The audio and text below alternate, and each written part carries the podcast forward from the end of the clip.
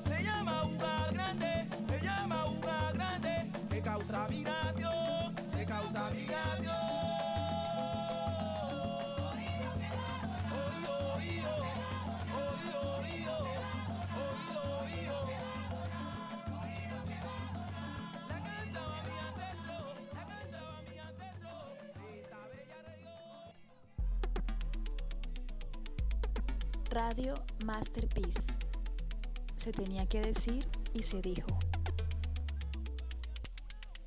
Sean bienvenidos a un nuevo episodio de Se tenía que decir y se dijo en Radio Masterpiece, un proyecto en el que se suman Masterpiece México, Masterpiece Colombia, para presentar un espacio de debate y encuentro sobre temas actuales en torno a la construcción de paz que tengan relevancia regional. Mi nombre es Simón Martínez Abadía y en la cabina virtual de Radio Masterpiece me acompañan Sophie de Wolf, David Rincón desde México a ellos dos y Luisa Colonia que está desde Cali. Tenemos el honor de tener a nuestros invitados de hoy que son Juan David eh, de Torres desde Cali y Hugo Arayanes desde la Ciudad de México. Iniciamos el día de hoy. Bueno, en el programa de hoy eh, vamos a abordar un tema eh, de, relevancia mundial y además que está muy actual. Aunque por más de que esté actual, digamos, es un tema de vieja data y un tema un poco vergonzoso para la, para la humanidad.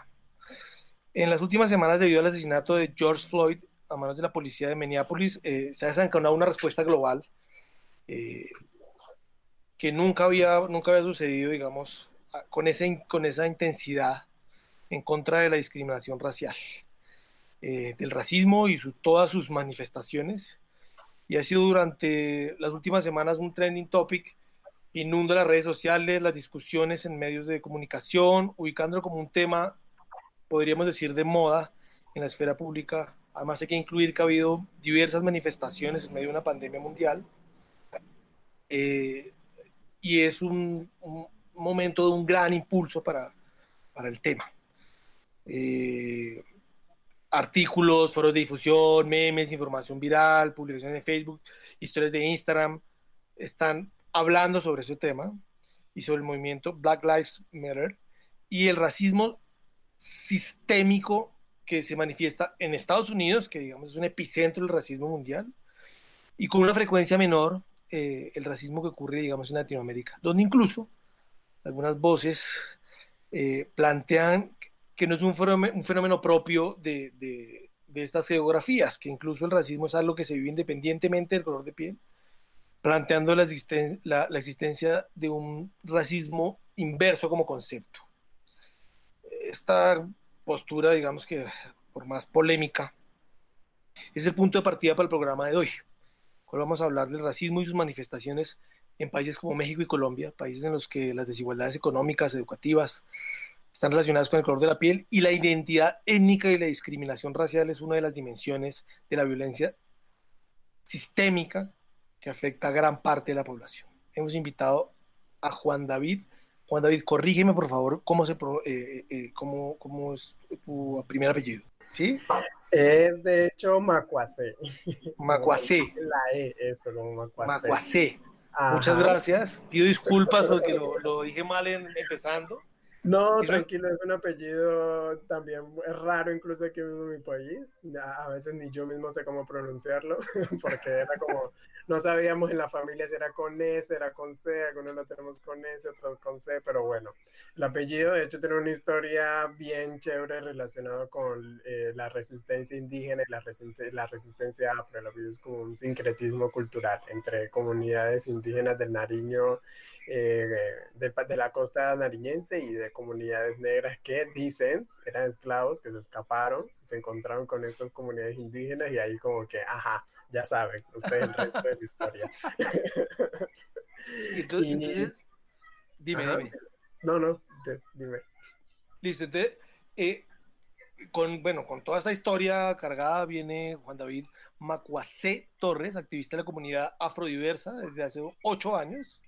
Pertenece a la Fundación Somos Identidad, columnista en la revista digital afrojuvenil Matamba, investigar comunitario y social sobre los estudios de interseccionalidad, la descolonialidad, el territorio y la territorialidad de las comunidades negras. Con quien discutiremos sobre esta problemática. Y por otro lado está Hugo Arellano. Hugo, ¿cómo estás desde México? Cuéntanos cómo estudia, cómo va todo.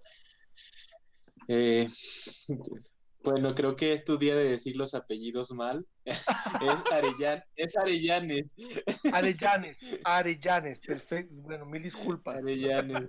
Pues, este, eh, pues un gusto estar aquí en Masterpiece compartiendo pues las opiniones con ustedes. Gracias por la invitación. Bueno, un placer también tenerte acá. Eh, Hugo Arellanes es fotógrafo activista afroamericano, quien ha enfocado su trabajo en la defensa, promoción, difusión y seguimiento de los derechos humanos de las personas afrodescendientes con su trabajo artístico como fotógrafo y la coordinación de Huella Negra, proyecto de la sociedad civil organizada. Gracias a nuestros invitados, con quienes queremos eh, entender desde dos ópticas, desde dos países, dos historias. Y cabe preguntarnos si es la misma problemática eh, entonces, no siendo más, empecemos. Eh, les recuerdo que a través de nuestras redes sociales pueden hacer eh, preguntas, participar y, y, pues es algo que, que anhelamos que suceda. Radio Masterpiece. Se tenía que decir y se dijo.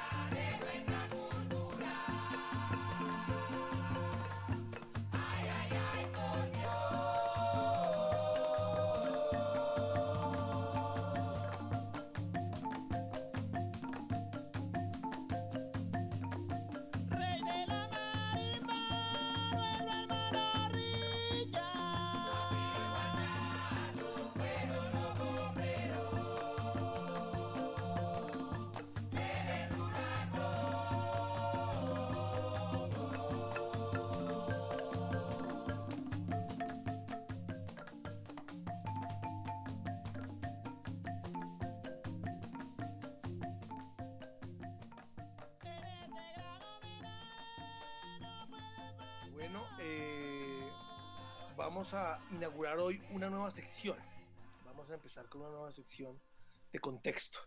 Eh, ahora nuestros programas que siempre van a tener este formato, estamos estrenando el día de hoy, eh, vamos a, a, tener una conversación siempre con varios invitados, eh, igual que hoy expertos en el tema.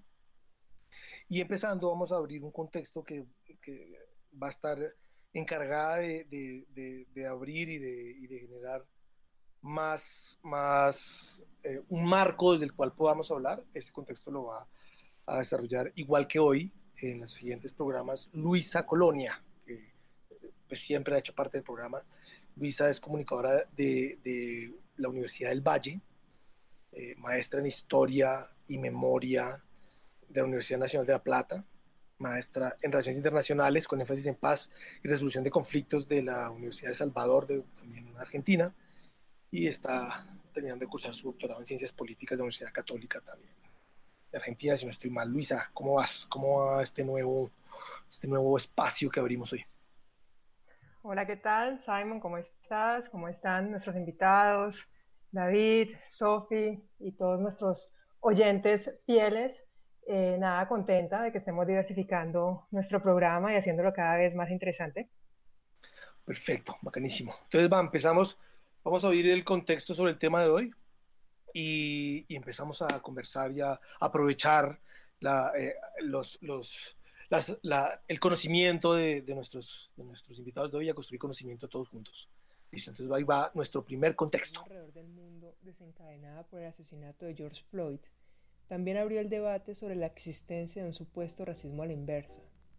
Y es que en contraposición a las nuevas y reiteradas denuncias sobre racismo que se han visibilizado a partir de la injusta muerte de Floyd, han aparecido discursos que intentan minimizar estos abusos, siendo el más popular el del racismo inverso al que se adhieren personas blancas o mestizas que afirman principalmente que las burlas de las que pueden ser sujetos por sus rasgos mestizos y caucásicos, son una forma de discriminación equiparable a la histórica y sistemática que han sufrido las comunidades afro e indígenas.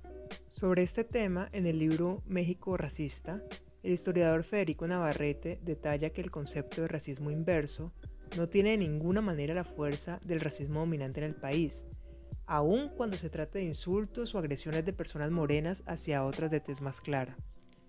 Yasnaya Elena Aguilar, lingüista mixe y columnista del país. Medio Verne que para que el racismo fuera al revés, tendrías que tener la situación contraria a la que se ha vivido por siglos, que la población blanca hubiera sido esclavizada, que no hubiera podido tener acceso a universidades, que se hubiera traficado con ellos y que el canon de personas fuera de personas no blancas y que los puestos de poder fueran ocupados por personas no blancas. De acuerdo con el CONAPRED, Consejo Nacional para Prevenir la Discriminación, en México la discriminación racial está arraigada tanto en las instituciones gubernamentales como en la sociedad, lo cual determina el acceso a servicios y oportunidades. El 40.3% de la población indígena encuestada por el ENADIS 2017 reconoció haber sufrido algún tipo de discriminación por su condición en los últimos cinco años. El de marzo de 2020 se incluyó por primera vez a la población afrodescendiente mexicana. Prieto, indio, naco, gato, son algunas de las palabras del vocabulario mexicano con las que se discrimina a las personas de piel oscura. Hay otras que sirven para etiquetar a aquellos que gozan de un estatus económico elevado, presa, fifi. A estos últimos se les ha unido recientemente whitexicans, derivada de la contracción de las palabras inglesas white y mexicans, blanco y mexicanos. Aunque según los expertos está menos extendido que otros términos y su impacto es menor, hay quienes se sienten aludidos y denuncian que están siendo víctimas de racismo y discriminación por mostrar su ostentoso estilo de vida en las redes sociales. En ese sentido, expresan que las personas de tez blanca también padecen actos de discriminación, denominando estos hechos como racismo a la inversa. Este término ha sido retomado en diversas ocasiones cuando se denuncian casos de segregación racial. Personas blancas o no indígenas mencionan que se les ha whitezican o con expresiones como pinche güerito. Sin embargo, de acuerdo con Federico Navarrete, cabe resaltar que si bien los adjetivos negativos que se usan para las personas de piel blanca no se justifican, puede hablar de racismo en tanto no se trata de un abuso sistemático, entendiendo que éste tiene una dimensión de orden colonial desde hace varios siglos y que aún hoy sigue afectando el desarrollo social, económico y cultural de las comunidades afro e indígenas. En Colombia, el debate sobre el racismo se ha focalizado, entre varios aspectos, en las distintas formas de discriminación hacia las personas afro, raizal, palenquera e indígena en el ámbito laboral, como fue el caso de la joven despedida de un hotel de Santa Marta por su cabello rizado, o el de John Jack Becerra, que durante años a de trabajo lo llamaran gorila o mico por el color de su piel. De acuerdo con un estudio realizado por el Observatorio de Democracia de la Universidad de los Andes, el racismo en zonas rurales que en el resto del país. Las cifras reflejan que los afrocolombianos son el grupo étnico que más se ha sentido discriminado por su color de piel, con un 19.8% de los encuestados. Después están los indígenas con un 14.2%, mestizos con un 3% y por último blancos con un 1.9%. Sin embargo, no se han presentado casos conocidos de racismo inverso como en México. Por último, cito a Desiree Vela Lobede, comunicadora afrofeminista española. Hay personas blancas que tienen muy asumida la desigualdad racial, y como a ellas esa desigualdad les resulta favorable, cualquier intento de las comunidades racializadas de luchar por la igualdad les suena a discriminación y opresión contra sí mismas. Y ahí es donde claman al racismo inverso. Lo que olvidan estas personas blancas es el hecho de que ellas no sufren opresión cuando un grupo desfavorecido gana derechos que ellas siempre han tenido. En serio, no es opresión, es solo eso, adquisición de derechos, es reparación en consecución de la igualdad.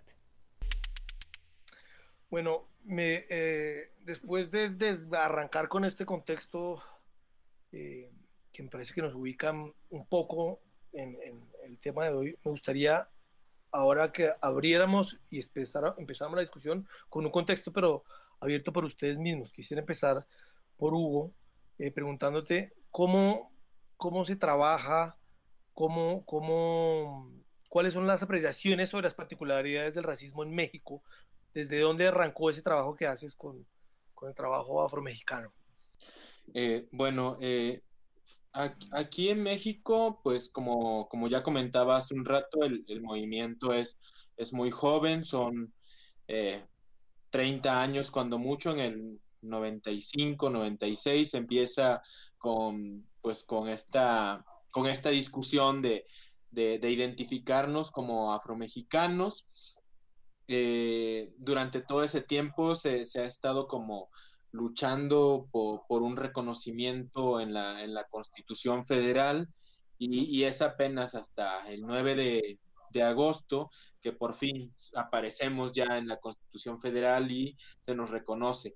A partir de ello, eh, pues como que eh, sentíamos que debíamos pasar al siguiente tema y era pues a ahora a hablar del racismo, porque durante este tiempo sí habíamos hablado del objetivo principal porque estábamos más preocupados en, eh, pues en tener un reconocimiento para poder hacer derechos. O sea, porque en teoría en México somos, eh, todos somos iguales y eh, ahí pues todos nos consideramos mestizos de alguna forma, pero pues el mestizaje también, entonces a la hora de que ya todos somos iguales, eh, jurídicamente, eh, pero en la, en la vida real no, no sucede así, porque cuando ya nos dirigimos a una instancia a, pedir que se nos haga una escuela, a pedir que se nos haga una, clínica o, a pedir algún apoyo, eh, pues nos quieren encajar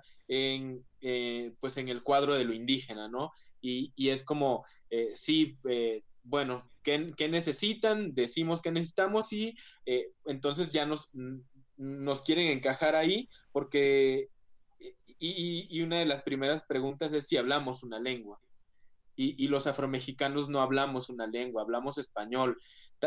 Lo que sigue después es si, si, si, si tenemos una vestimenta típica y, tampoco tenemos una vestimenta típica, también nos vestimos igual que, todos, o sea, las comunidades indígenas en México, la mayoría tiene como una vestimenta y ha sido como su símbolo de identificación a la hora de, querer hacer válidos sus derechos, eh, pero en el caso afromexicano no. Entonces, eh, para nosotros era, pues era muy difícil como, como encajar porque porque ni, ni hablamos ni vestimos y entonces era muy difícil. Y cuando nos queríamos hacer como pasar por indígenas, porque decíamos, bueno, no importa cómo lo hagamos, pero queremos tener pues, pues tampoco. Y cuando decíamos, bueno, es que bueno, somos afromexicanos, ya decían, pero es que ustedes no, no, aparecen en la constitución. Y entonces, ahora que ya tenemos un reconocimiento, eh, pues es un reconocimiento a medias también, porque es, es un reconocimiento que dice que, que, somos parte de la nación mexicana, pero no dice que tenemos derechos. Entonces, eh, todavía seguimos batallando con eso. De hecho, queremos que se reforme eh, esta parte de, de, la Constitución y que, se, y que se asignen los derechos y que, y que también se reconozcan todos los aportes que, que, los afrodescendientes han hecho a la nación mexicana, ya sea en la política, economía, cultura, gastronomía, eh, música, o sea, que todo esto quede asentado. y entonces, a, partir a partir de ahí, pues nosotros vemos como, pues como este racismo institucional, porque eh, cuando es época de elecciones, eh, pues como que todo, todos los candidatos están muy atentos y, y, entonces sí nos mencionan, dicen, ah, los afromexicanos existen y son, pues son, tienen un eh, una voz y un voto. Después de que pasan las elecciones, pues vuelve a, pasar a pasar como, como hace algunos siglos que desaparecemos, como si nos hubiéramos esfumado y dejamos de existir incluso en el discurso, en el discurso político. O sea, ya no, ya no nos mencionan más, siempre se vuelve a hacer solamente referencia a las poblaciones indígenas. De hecho, ahora acaba de suceder un acontecimiento en, en México que es este que el presidente que insinuó que debería desaparecer el CONAPRED, que es eh, el Consejo para Prevenir la Discriminación, y, al otro día dijo que, bueno, que no desaparecía, pero que quería que una mujer indígena eh, fuera la presidenta. Y entonces, eh, pues nosotros como afrodescendientes nos preguntábamos otra vez, ¿por es cierto que, que, lo indígena es mayoría, pero ¿por qué no también dar oportunidad a estas poblaciones afrodescendientes de al menos de ser candidatos y de decir, eh, podemos, también nosotros hemos, eh, porque el argumento del, del presidente era eh, porque los indígenas son los que más han sufrido la discriminación. Es por eso que merecen dirigir una institución de esta. Entonces, pues nosotros podríamos debatir como afromexicanos ese argumento y decir también los afromexicanos la discriminación y la invisibilización del Estado durante pues pues varios varios varias décadas. Entonces pues ese sería como mi primer aporte ahorita. A mí me parece muy interesante esa relación latinoamericana que siempre o, que puede generar la percepción de que estamos en por latinoamericanos en un, en un, en un mundo digamos homogéneo. Pero claro, creo que en este tema que es muy particular, es uno en, lo que, en el que podemos ver claramente hoy que hay una relación que no es homogénea, es decir, diferentes desarrollos de diferentes procesos. Me interesa entonces, eh, ahorita antes de que arrancara, estamos hablando con Juan David, nos estaba contando cómo ese proceso que se está viendo en México, claro, con unas particularidades específicas de la nación mexicana, pero en, pero en, lo, en lo relacionado con, con aparecer en la Constitución, ser reconocido, eh, en Colombia lleva otro tiempo. ¿Cómo ha sido ese trabajo, Juan David, en, en, en Colombia? ¿Qué diferencias y qué similitudes hay en, en el desarrollo del, del, trabajo con la identidad de lo afro y los derechos del, de la comunidad afro en Colombia? Eh, bueno, mira que sí, considero que en Colombia, también porque realmente el tema de lo afro me interesa mucho, entonces he estudiado cómo ha sido la situación de lo afro en distintos países y también como por qué se dan distintos procesos de invisibilización de distintas formas a pesar de que sea la misma comunidad negra, porque sí es como muy diferente hablar del tema del racismo en México, hablarlo en Colombia, porque literalmente en México, la gente en México mm, ni siquiera tiene en su cabeza la idea de que existe gente que sea afromexicana caso, cosa que es muy distinta. Gente en Colombia sabe que hay gente que es afrocolombiana, ¿no? Como que siempre el referente es como Chocó, negro, pobreza, un río grande, pero al menos tienen en sus cabezas la idea insertada de que la gente negra en Colombia existe y que somos de Colombia. En México el caso es como muy diferente, entonces eso ya sitúa como la, la conversación una cuestión como un poco más ontológica, ¿no? Porque si ni siquiera existen en los imaginarios culturales, en los imaginarios colectivos, entonces también es como muy difícil que primero se, se pueda hacer una efectiva reivindicación de derechos y segundo, eh, pues el tema lo presentan bien, considero que va a ser como un poco más, más cruel, diría yo, en el sentido en el que pues no existen, ¿no? O sea, si ni siquiera pienso yo en mi propio país que existe gente negra, eso también es como una violencia, a mi parecer, como ontológica. Pero en el caso de Colombia, creo que estas particularidades se, fue, eh, se dan también como con una cuestión histórica, y es que en Colombia existieron los palenques. Yo no sé si ustedes han oído hablar de eso, de que es palenque, por ahí a veces suena mucho como que es el Basilio de Palenque, no sé si lo han oído. Sí lo tenemos presente, pero creo que me parece mucho más interesante que tener tu versión. No, pues eh, los palenques eran básicamente lugares que encontraban las personas negras que eran esclavizadas cuando éstas se liberaban. Hay todo un proceso, esos, personajes que se volaban, digamos, de las haciendas, eran conocidos como cimarrones, tenían una función específica, que era incluso este, meterse en las haciendas en ciertos días de fiestas como especiales, trenzarle a las mujeres negras en su cabello las rutas para poder eh, llegar a estos palenques, los cuales eran secretos y cerrados, solamente los cimarrones sabían cómo entrar y salir de ellos. Entonces era como muy interesante todo el tema de la resistencia, en el que incluso las mujeres negras jugaban un papel súper importante, puesto que ellas eran las que se aprendían los trenzados o eran sus cabellos en los que se ponían estos trenzados para eh, literalmente trenzar las rutas a la libertad. Entonces, claro, al estar encerrados en estos palenques, eh, hubo mucho más de conservar el tema de la cultura, de conservar este tema como de la organización política, lo que dio pie a que mucho tiempo después, pues nosotros estuviésemos como un poco más organizados en comparación a otras poblaciones afro en, la región, garantizar el tema de los derechos, ya que en Latinoamérica, Colombia y Ecuador somos, somos como quienes más están adelantados como en este tema. Aquí en Colombia, con la constitución del 91, eh, fue cuando el Estado reconoció que Colombia era un, era un país pluriétnico y multicultural, lo que dio pie a reconocer de que primero no solo somos una nación blanco-mestiza y segundo de que hay una gran gama de variedad de temas de, en, lo, en lo cultural. Y para las comunidades negras en específico, en el 93, dos años después, nace la Ley 70, que es la ley, la ley de las comunidades negras, afrocolombianas, palenqueras y raizales, lo cual nos da no solamente la posibilidad de existir jurídicamente, sino también de reivindicar un sinfín de derechos que van desde, no creo que me discriminen en el trabajo, escuela o la calle, pero hasta eh, el reconocimiento de los territorios, porque a diferencia también de muchas otras regiones, las comunidades negras afrocolombianas, tenemos todavía una relación muy arraigada con los territorios naturales que habitamos, ¿no? Entonces eso como que ah, impulsó muchísimo como este proceso de reivindicación y tal. Es más, San Basilio Palenque, que es el único, el primer palenque y el que aún todavía se mantiene cerca a Cartagena abrió sus puertas hace poco más de 100 años. O sea, de 100 años para atrás la gente no tenía ni idea de que había un montón de gente negra ya guardada, ¿no? Como del yugo colonial y esto. Eso hace que incluso ellos tengan su propio idioma. Las personas palenqueras tienen su propio idioma, su propia cultura.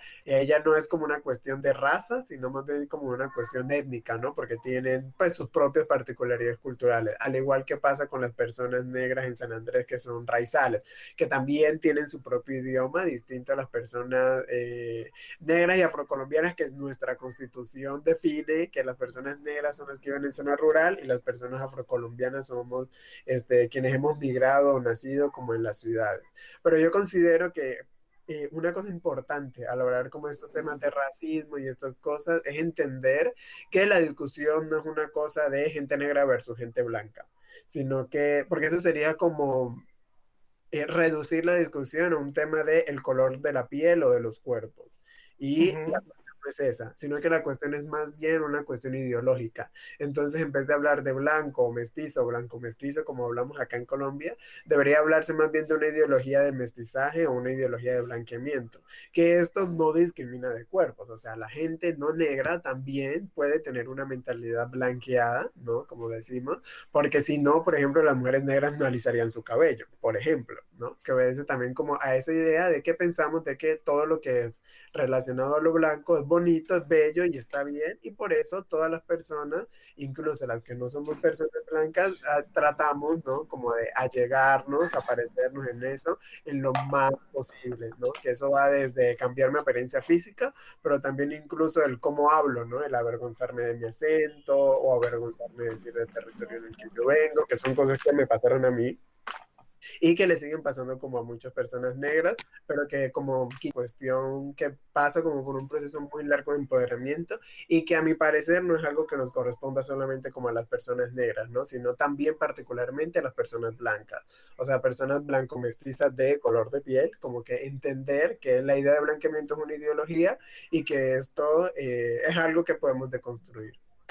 A mí me parece importante, eh, antes de entrar a, la siguiente pregunta, creo que la, la, primera parte la abordamos desde un contexto más relacionado con eh, el racismo desde un concepto institucional, ¿sí? un concepto de reconocimiento, digamos, constitucional dentro de las normas, dentro de las leyes. Y lo que Juan David me parece que abre es un proceso muchísimo más amplio, muchísimo más completo que es una relación de construcción de cultura, desde dónde se construye la cultura, desde dónde se arma y cómo afecta a, todas las, a todos los actores que están ahí. Eh, yo recuerdo, eh, eh, viví en Cuba un tiempo y era hablando con la gente de la dirigencia, eran, decían, es un proceso muy complejo porque en todas las leyes ya no hay manera, o sea, no hay forma de que las leyes sean más igualitarias. La primer, el primer proceso de la Revolución Cubana fue precisamente que el, que, el, país afro-cubano que estuviera dentro de la cultura, se dieron todos los teatros, se, se abrió todo. Y aún así el proceso cultural sigue andando y no se logra que ese concepto cultural ya como país, no solo institucional, sino ya en la calle, en, en la región, en todas partes, se, se resuelva. Mi pregunta... Eh, Quisiera, quisiera, preguntarles alrededor de ese concepto, digamos, de racismo, ya no desde una percepción institucional, sino a nivel cultural, ¿cómo, cómo, cómo lo ven? Ya creo que Juan David la desarrolló un poco, me parece que muy inteligentemente desde toda la, desde toda, eh, los enfoques, sobre todo desde el enfoque afro. ¿Cómo, cómo podrían hablarme sobre un poco sobre, sobre esa relación más bien cultural para poder pasar al otro tema? Mm, bueno, me voy a aventar primero. Aviéntese nomás. Vale, eh, ¿cómo yo definiría el concepto de racismo? Yo pienso que el racismo es toda forma de invisibilización, eh, reducción eh, o invalidación de todo lo que no tenga que ver con lo blanco. Y cuando me refiero a que no tenga que ver con lo blanco, sigo refiriéndome a lo blanco como ideología, ¿no? Como forma correcta de ser y estar.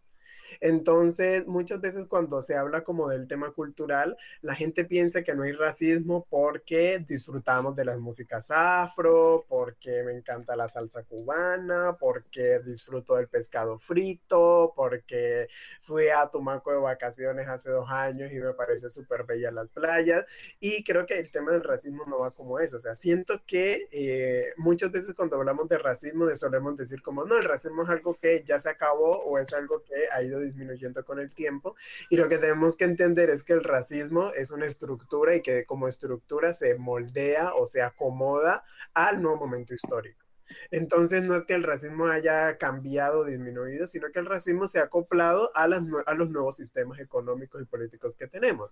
O sea, hace 400 años, ¿qué hacía la gran mayoría de las mujeres negras? Eran mujeres esclavas que trabajaban en los servicios del hogar, en, en casas de los amos colonizadores, pero hoy en día, ¿qué hacen la gran mayoría de mujeres negras? Son empleadas de servicio doméstico que reciben un sueldo que igual no es un sueldo que les permita tener una mejor calidad de vida o enviar a sus hijos a la universidad y pues sigue entrando en las casas de las personas que son los dueños de los bancos, de los ministerios y tal. La situación simplemente sigue siendo mm. la misma, pero en un contexto con un sistema distinto, ¿no? Entonces como que es erróneo decir que ha acabado, que ido disminuyendo porque simplemente se da en un contexto histórico distinto con unos sistemas distintos, ¿no? Entonces como que parte de allí. Entonces ahora, como con todo este tema de las leyes y reconocimiento jurídico y tal, lo que está eh, ocasionando un fenómeno que en ciencias sociales llamamos como multiculturalismo, pero que multiculturalismo parece ser un discurso con cierta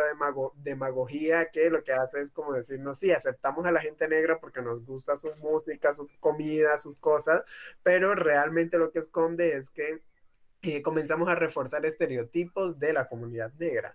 Entonces, con cuestiones positivas, entre comillas, de las personas negras, es como, ay, ellos son buenos futbolistas y en la fiesta pues bailan muy bien y, y, y, y qué mejor que el pescado mi empleada negra, ¿no? Y es como, realmente son cuestiones, son elementos que si bien muchas veces pueden ser ciertos, porque pues, ajá, uno cocina y baila rico, ¿no? en todos los casos, pero pues digamos elementos que no tienen ningún valor emancipatorio, sino que más bien refuerzan estereotipos que nos dejan encerrados a las personas negras en esos lugares, como imposible pensar en un negro que quiera ser presidente o abogado, sino que los negros pues son buenos para el fútbol, ¿no?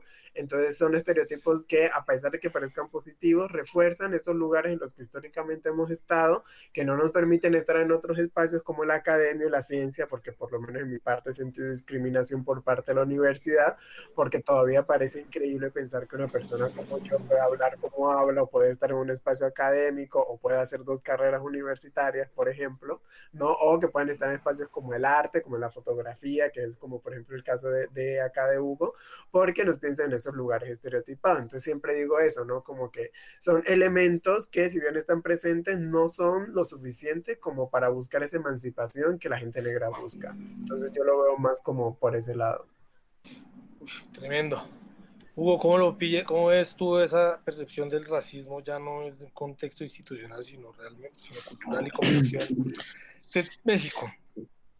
Pues, pues eh, eh, hace algunos días eh, una amiga me pareció muy adecuado y le, llama racismo amoroso, que es donde las personas pues hacen esto que ya menciona este Juan David, que es este, que, que bueno, no, nos tratan de mantener en lo folclorizado, es decir, todo, todo los negros sabemos hacer esto. De hecho, a mí me ha pasado mucho que, por ejemplo, una vez fui a dar una ponencia en la Universidad de Guadalajara, termino de dar mi ponencia eh, y que era sobre, sobre la situación política de los afromexicanos y entonces una chica levanta la mano y, me, y una pregunta sobre mi ponencia me pedía eh, que por favor dijera un verso de la Costa Chica y yo era así como de, eh, no me sé ningún verso, aunque sí me lo sabía, yo en ese, en ese momento no pude describir lo que estaba sintiendo, pero yo decía, esto es súper grosero,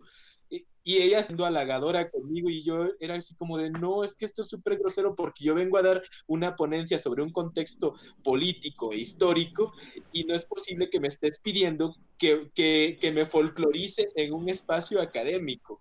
Entonces, eh, te digo, este, este concepto de, de, de, racismo amoroso es, es como de, ahora los estamos incluyendo en todas partes, pero siempre y cuando se mantengan como con ciertos límites.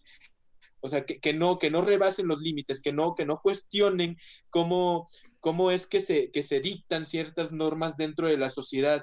Eh, también hace, hace poco hacía yo un análisis acerca de, de los modales, eh, porque me sucede que, que, que, una doctora dentro del campo académico eh, pues como que echó abajo un argumento que, yo acababa de dar, pero yo en el fondo estaba, estaba pensando en cómo, cómo debatirle y decirle, es que usted está mal, pero de pronto era como de, a ver, cállate, Hugo, porque, porque tenemos tan internalizado el, eh, estas estructuras que, a veces es imposible sacarnos la, primera. Entonces, para mí era como, eh, en ese momento yo decía, híjole, e, estaba más enojado conmigo mismo porque yo decía, no puede ser que a estas alturas de mi vida, sabiendo cómo es que funciona el racismo en la sociedad, yo no pueda ser capaz de decir, a ver, doctora, será muy doctora, pero usted solo lo está viendo desde la academia.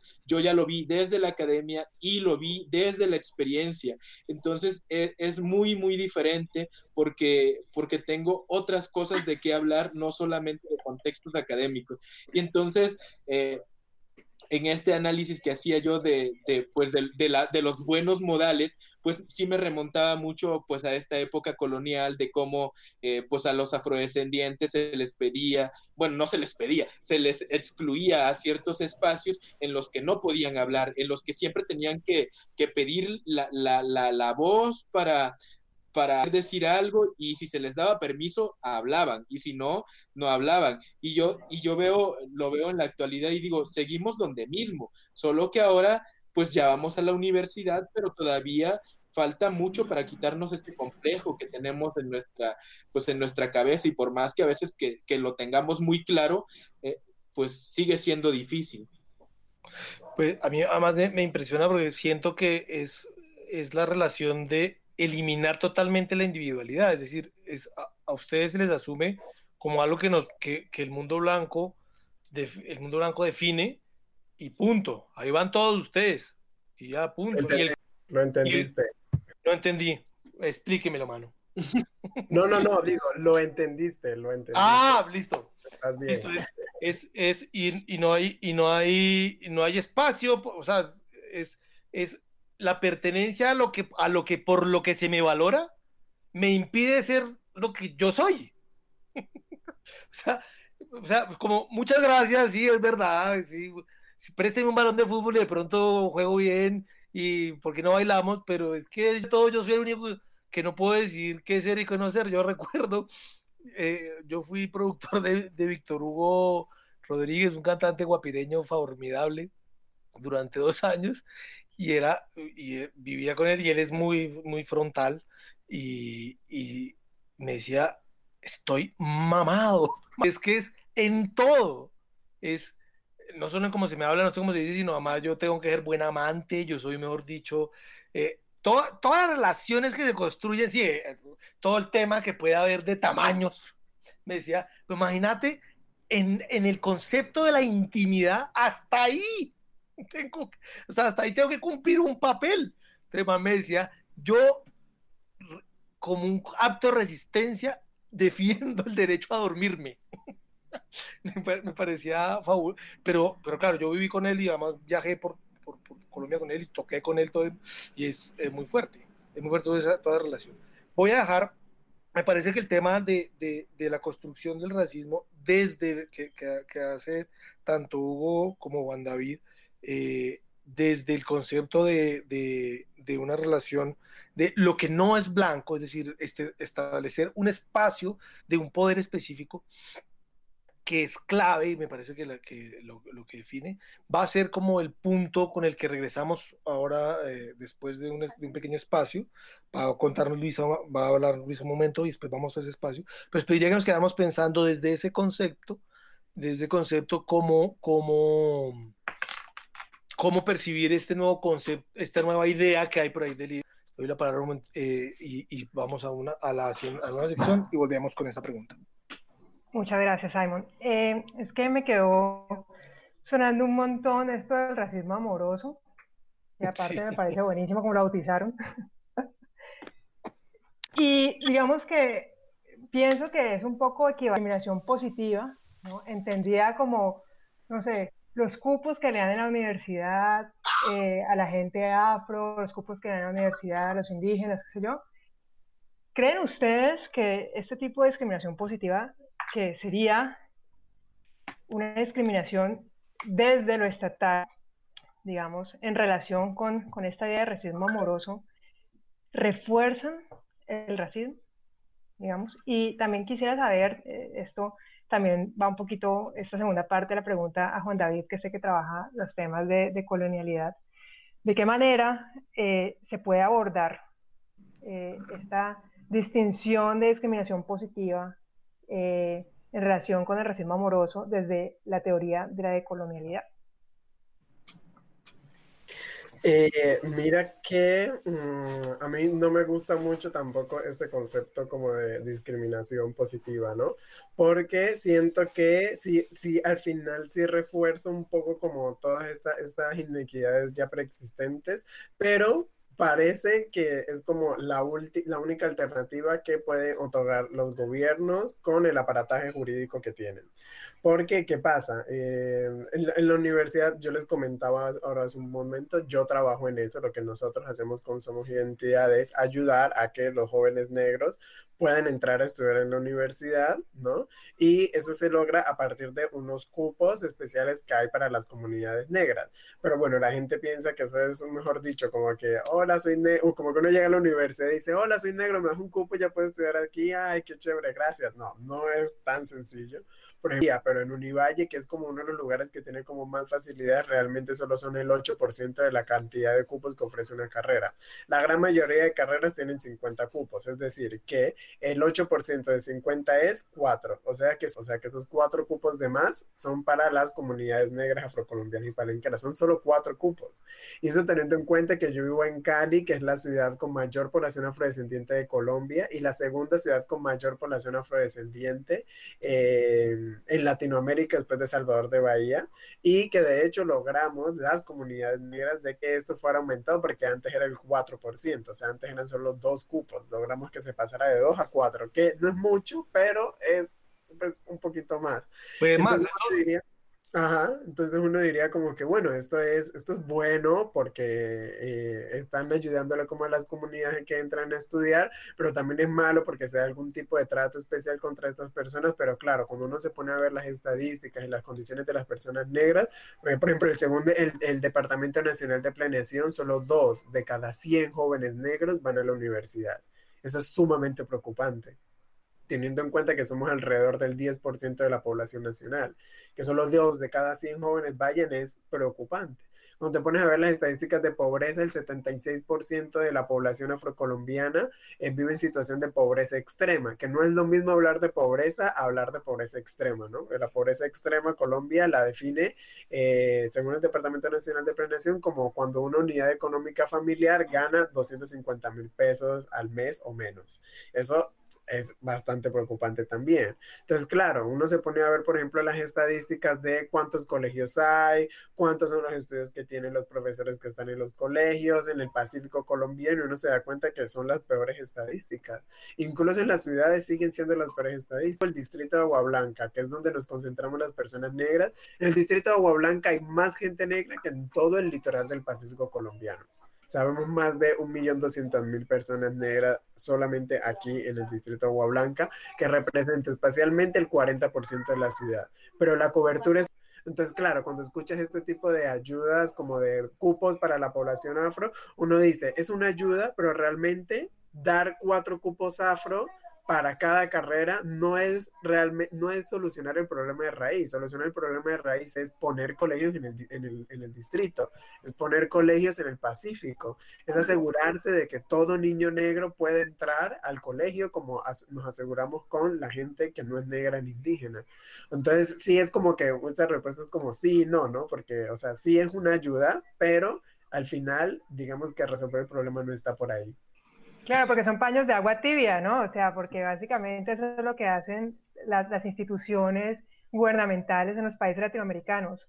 Puros pañitos de agua tibia en todas las problemáticas socioeconómicas eh, que puedan tener las poblaciones más vulnerables, en lugar de resolver de fondo, eh, estructuralmente, dichas problemáticas. Ese es el asunto que era también como cuando era la época presidencial, como que se alegaba de sí, hay que asegurarnos de que los jóvenes en Chocó puedan ir a una universidad como los Andes, y es como que el problema no es ese, la solución al problema no es ese, la solución al problema es que en el Chocó haya una universidad como la Universidad de los Andes, no que estos tengan que desplazarse de su territorio. Pero me llama mucho la atención la perspectiva desde la que hablas de, de que es una posibilidad de avance, o sea, es decir, dentro del contexto es, o sea, es la herramienta que, hay. Eh, y en ese sentido, mientras se la critica y se la dinamita, también se la usa. ¿Sí me explico? Porque van dando Sí, o sea, pero no, que no se entienda que lo que estoy diciendo es que consideras que es positivo, positiva la solución. Lo que está no, es como, como que porque es lo que hay. Sí, exacto, es lo que hay. Un poco, ¿no? Es como pero que yo creo que porque es lo que hay. Pero el camino de la resistencia incluye, incluye eso. O sea, con lo que hay vamos armando. Eh, discúlpame, un segundo, voy a, voy a meterme aquí en la mitad del, del, de, de, la conversación. Eh, vamos a probar si esto sí funciona. Pero eh, la idea de hoy es vamos a abrir una nueva sección, una nueva sección que se llama eh, Para leer y para ver. Entonces vamos a regalarnos unos minutos para oír nuestra nueva sección para leer y para leer que, que desarrolló nuestra, nuestra amiga y hermana Carmen. Eh, la vamos a escuchar y, y, ya regresamos con esta conversación, donde también además, además de oír a Hugo, vamos a conversar, vamos a, a, dar espacio para los comentarios que ya empezaron a llegar eh, en, en, en nuestras redes sociales. Bueno, entonces los dejo con esta nueva sección y volvemos en un breve. Radio Masterpiece. Se tenía que decir y se dijo. Desde hoy presentamos una nueva sección en el programa llamada Para leer y para ver.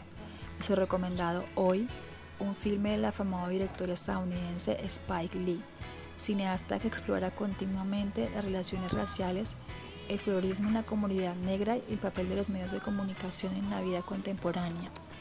Recientemente estrenó en Netflix su más reciente película That Five Bloods o Cinco Sangres, una mezcla entre película bélica y drama de aventura en la que logra configurarse como una voz que narra la historia de los afroamericanos. Acá la mezcla de ficción y datos históricos, así como increíble es construir una historia sólida, que refleja la problemática que atraviesa la comunidad negra en Estados Unidos desde la guerra de Vietnam. Su estreno se da el pasado 12 de junio, en un contexto clave e impensado para el director. Dos semanas de protestas masivas por la muerte de George Floyd, un hombre negro muerto asfixiado por un policía blanco de Minneapolis el 25 de mayo, lo que desató críticas a la severa actuación policial en las protestas, sumado a la, hora a la ola de más protestas en todo el mundo contra el racismo. Qué importante es la voz de Spike Lee en Estados Unidos y en el mundo el día de hoy. Una película que retrata la imperdible mirada de Spike Lee al trauma de la guerra, el racismo sistémico, disponible en la plataforma de streaming Netflix. No tiene mucho desconocimiento. Entonces la película ahora viene con Hugo. Hugo, quisiéramos oír esa relación sobre y desarrollarla. Cuéntanos un poco desde México cómo se vive. Pues mira, yo, yo una, pues mi perspectiva es que, que, por un lado, como ya lo menciona Juan David, sí es positivo que, que nos den estos espacios, pero, pero también creo que cae eh, en una problemática muy grave, que es que, por ejemplo, eh, que, que, estas personas que llegan y dicen, bueno, vamos a ir a la universidad porque tenemos eh, cuatro lugares para llegar a la universidad, se dan cuenta que cuando ya están ahí no tienen el conocimiento necesario. Y entonces ahora sucede que muchos de estos jóvenes que, que lograron entrar a la universidad, que, que, la institución les hizo el favor de abrirles sus puertas, no, no dan el ancho de la universidad y muchos de ellos desertan. Y entonces ahora queda la culpa sobre el afrodescendiente, que dicen, ven, si como quieran no van a saber. Y, esta, y, la problemática aquí, desde mi punto de vista, radica en que desde la educación inicial no, no tenemos las herramientas ni todo el capital cultural eh, y, pedagógico para, para, para, nosotros tener jóvenes que lleguen con, con mucha fuerza a la universidad y, que puedan afrontar todas las problemáticas. Esto yo lo viví, por ejemplo, yo hice una licenciatura en justicia y derechos humanos en una universidad en el estado de Guerrero, eh, pero sucede que, que, después ya termino esta licenciatura, me mudo a la Ciudad de México y entro a la UNAM. Hice el examen de la UNAM, pero para mí cuando, cuando ya estaba yo en la licenciatura, yo, yo veía que, que era nada comparado con lo que yo había aprendido en mi otra universidad. O sea, yo me sentía así abrumado con el conocimiento y entonces, pues llegó este punto en, el de cuestionar, no doy, o sea, no, no soy una persona para el estudio, eh, porque otra vez volvemos a caer en que, en que la culpa queda, queda en uno, porque uno no tiene, eh, que uno vuelve como a, adopta este estereotipo otra vez, no, pues es que yo soy como para, para la fuerza, para mejor hago deporte, no sé, otra cosa que no, que no tenga que ser pensar.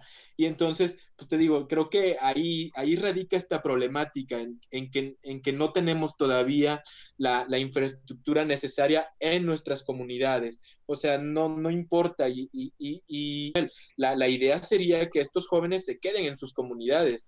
Eh, Juan David, perdón, que se queden en sus comunidades y que no tengan que emigrar a, pues a otra a otras ciudades donde aparte van a tener que pagar renta, van a eh, sufren de, un desarraigo con su comunidad, ya sea eh, cultural y social. Entonces, creo que que, todavía no sé, o sea, que, le falta mucho a esta propuesta de, los cupos en las universidades. Yo creo que además hay una relación, digamos, comparativa, eh, claro, digamos, toda esta, toda esta ola que se viene, pues como se viene en el mundo las olas, porque pues eh, vienen de, de, lo mediático, vienen los momentos y claro, de vez en cuando una ola nos toca y uno dice, bien, por fin pasó una interesante pero vendrá otra ola después de otra ola, y claro, parte de, una brutalidad, de, un, de, un, de una sociedad, eh, de la potencia del mundo, que se deja ver eh, de su manera más bestial, en, no en ese hecho, sino en cientos de hechos, en toda una relación cultural que es muy clara. Pero lo que nos, de, creo que la conversación lo que nos deja, va dejando claro es que estamos, pero no ni un poco cerca, o sea, estamos lejos, ¿no? lejos pero mucho, porque esa percepción que ustedes están hablando de, que la universidad esté en el Chocó, que la universidad mexicana donde, pues no, o sea, no, no, no es muy, o sea, no es muy difícil, no es muy difícil de llegar a esa conclusión. Ni es una idea muy loca. No, sí, no es algo como, bueno, necesitamos que la NASA nos la pongan aquí, en, no, no, necesitamos una universidad, pues, es lo mínimo. Lo necesitamos una universidad en la región. Necesitamos un colegio en el barrio, porque lo que sí creo que habla muchísimo, pues son los números de los que ustedes están hablando. O sea, si, yo, si, el, si, si el, ese porcentaje de población afro vive en ese lugar y, el, y comparado con eso tenemos el, el 12% en las escuelas, pues ya, el número no es, no, no, va, no es ni va a ser. Entonces creo que sí hay una distancia enorme. Ahora, en ese contexto donde la distancia es tan grande, donde, donde, donde el proceso pasa más allá de que yo crea que que, es un problema de, del color, de, ya es todo un contexto que, de poner a toda una población que nace y desde que nace está súper vertical, eh, desde todos los aspectos. Mi pregunta es, eh, en, ese, en ese aspecto, ¿cómo leen ustedes este nuevo concepto como tan, bueno, yo voy a hacer uso de mi, de mi como tan burgués, como tan tan del, del racismo inverso. ¿Cómo, ¿Cómo, lo leen? Bueno, voy a aventar otra vez. Ah, no más. Voy a aventarme. Eh, no, pues mira que esa discusión también es una cosa que creo que es como muy comparable como con el tema del feminismo cuando dicen, ay, a los hombres como que también los violentos también los matan y es como, siento que eso descentra también como un poco la discusión, porque bueno, hay una cosa que hay que dejar clara y es que la gente negra hacemos parte de esta sociedad y si nosotros vivimos en una sociedad que reproduce todo el tiempo dinámicas racistas, pues no va a ser nada raro ni de nada del otro mundo pensar de que la gente negra también vamos a reproducir esas dinámicas, ¿no?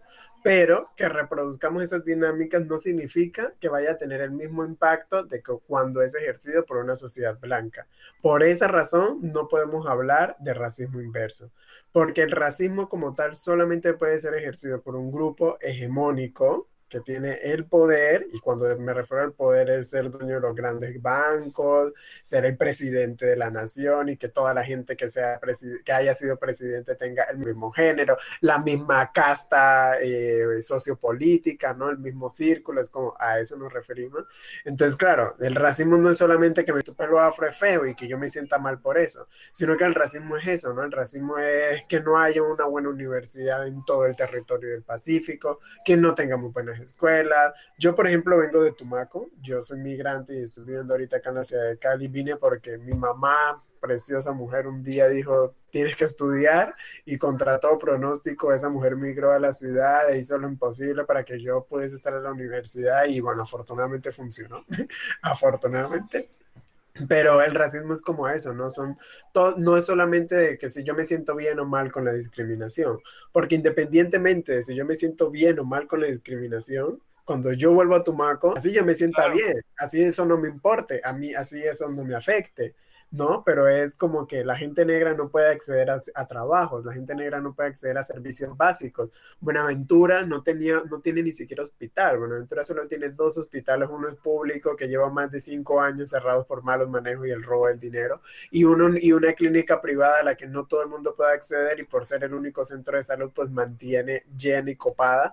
Eso es el racismo, el racismo es una cuestión estructural que va más allá de una cuestión emocional, de si yo me siento bien, no me importa, me siento mal de, ay, pero es que usted se fija mucho en lo que dice la gente, porque el racismo es mucho más que eso.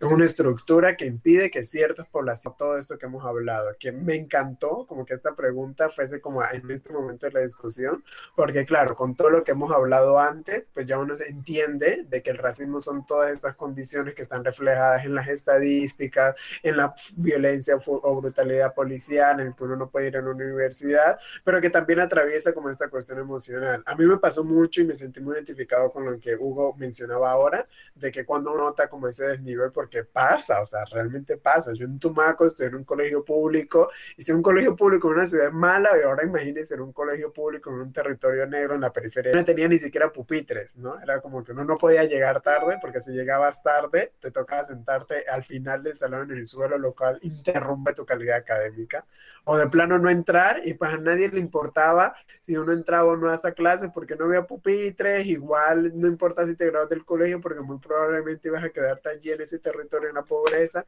Y es algo muy triste porque es algo que pasa. O sea, solo yo, de todas las personas con las que estudié en Tumaco, eh, pude acceder a la universidad y eso es tremendamente triste porque yo no era el que ocupaba el primer puesto, yo no era el mejor estudiante. Hay un montón de cosas que uno que influenciaron en que yo estuviera en el lugar en el que esté, pero que no beneficiaron a otras personas que tal vez pueden tener las mismas o muchas más capacidades de las que tengo yo, ¿no? Y de eso se trata el racismo, se trata de las oportunidades también que puede generar para cierto tipo de personas. O sea, es tremendamente triste para mí pensar en mis compañeros del colegio y ver que literalmente yo soy el único que entró a la universidad.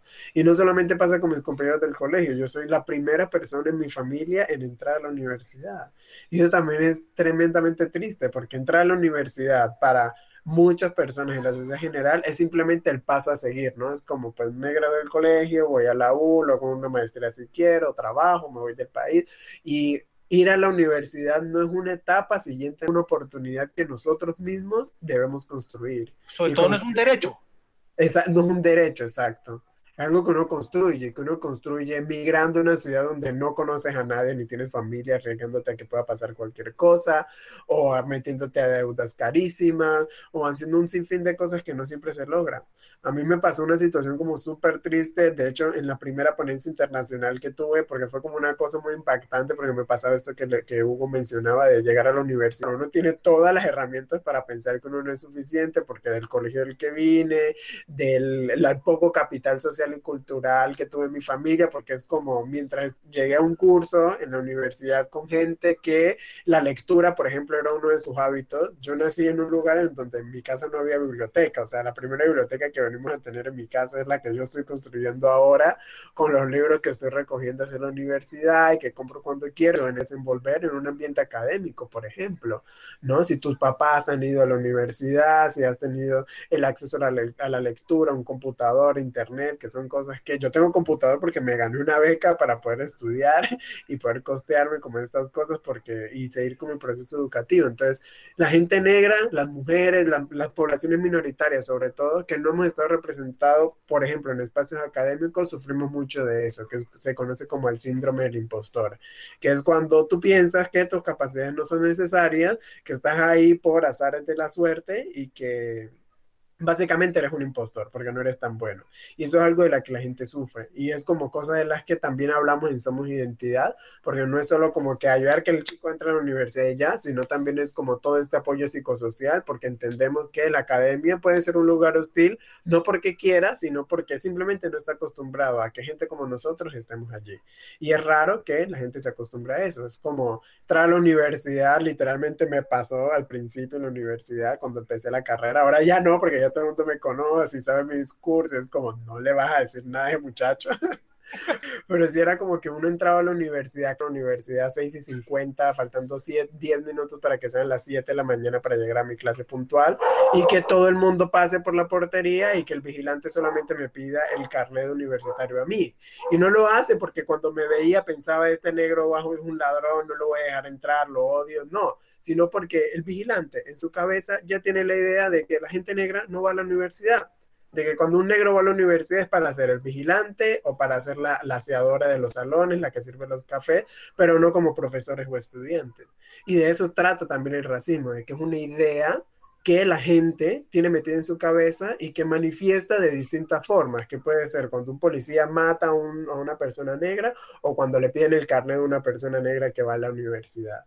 Entonces, sí es como que son un montón de situaciones que uno dice, wow, el racismo es mucho más amplio. De lo que me estás diciendo, me sorprende increíblemente que la, la, la, entre, el programa, perdón, empezó dibujando una diferencia enorme entre percepciones institucionales sobre el racismo, sobre unas distancias en cantidad de años, en momentos donde entra la ley, donde es, hay un reconocimiento y la distancia parece enorme, pero cuando bajamos de la parte institucional a la, eh, estamos en el mismo lugar, está en el mismo espacio, es decir, la lógica desde la cual leemos que hay unos avances, pues es más bien accesoria y más bien de constitución de noticia y de poder contra algo, pero la realidad es la misma, es decir, si estamos hace 20 años de ventaja y estamos hablando y estamos encontrando con Hugo la misma realidad. Hugo, ¿cómo, cómo percibes tú esta relación del, del, del,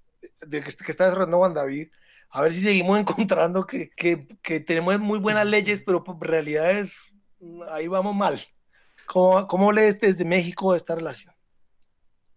Pues leyes, porque, porque como te mencionaba eh, en un principio, eh, el reconocimiento que se le da al pueblo afromexicano acá en, en este territorio, pues solo es eh, enunciativo, de, o sea, es que significa que solo nos mencionan que existimos. Ahora, de eso a que, a que podamos ejercer derechos, eso todavía hay un abismo. En teoría, en, estos, en este año, que, era dos, que es 2020, pero que gracias al COVID se, se quedó congelado, pues eh, era el año para empezar a generar la, las leyes secundarias para, pues para empezar nos, para que nosotros como afromexicanos podamos ejercer esos derechos. Por ejemplo, eh, en, en, la universidad en Guerrero todavía no hay este, esta pues esta tarifa de estudiantes afrodescendientes para acceder a la universidad. En, en la UNAM tampoco, eh, en la UACM tampoco, en ninguna universidad todavía hay este, este cupo. O sea, no existe. ¿Por qué? Porque no existíamos. ahora, y si, y si alguien como yo, que, que yo ya llegué a la universidad, es porque siempre es como, ah, eres tú, mira, estás haciendo esto. Y, aparte yo que soy fotógrafo, es como, ah, pues es que eh, se, se, se, se, tiene como la, la idea de que, de que, la fotografía no hace una investigación, de que el fotógrafo solo es como que tú no piensas, solo es como por el instinto, porque igual y tienes buen corazón y, y, este, un montón de cosas. En la, en la, mañana tenía una discusión con una doctora porque yo ayer subía un concepto sobre eh, extractivismo epistémico y entonces ella decía que no, que, que, que el conocimiento se construía desde la antropología, desde la historia y que, y que si, y que si pues si cada población estuviera haciendo eh, su propia historia, pues no tendría chiste. Y, y, yo, le, yo le rebatía, yo decía, es que, mm, doctora, el, el, conocimiento existe en las comunidades. Decir que solamente la historia y la antropología construyen el conocimiento es decir que estas poblaciones a las que ustedes estudian eh, eh, es este, eh, son poblaciones ignorantes que ni siquiera tienen conocimiento de su marco normativo hacia dentro de las comunidades.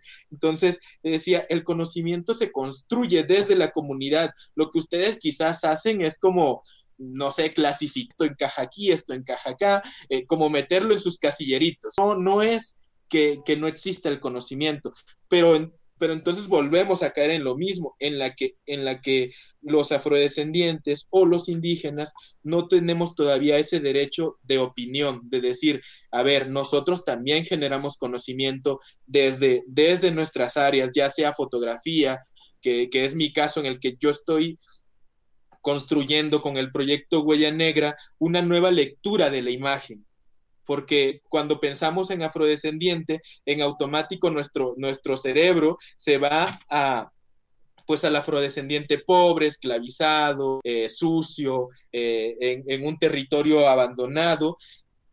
Y, lo que yo quiero decir con, con, mi trabajo es que también los afrodescendientes podemos ir a la universidad, podemos ser académicos, podemos ser empresarios, podemos ser políticos. O sea, tenemos tenemos toda, toda la, mm, ¿cómo, ¿cómo, llamarlo? Como toda la capacidad intelectual para, para poder ejercer cualquiera de estos puestos. Ahora, la limitante es que no tenemos este capital cultural para poder tener todo el conocimiento eh, eh, como, como en la edad adecuada, porque porque eh, una, una cosa es que, uno se va construyendo como un camino ya, y ya con la edad uno va reflexionando cada vez más cosas, en cambio las poblaciones eh, pues blancas que, tampoco tienen como en muchos de los casos tienen una mejor posición, pues tienen mucho tiempo para pensar. Entonces, también el pensar en este caso ya se vuelve un privilegio, porque tienes esta, esta comodidad para decir, no me tengo que,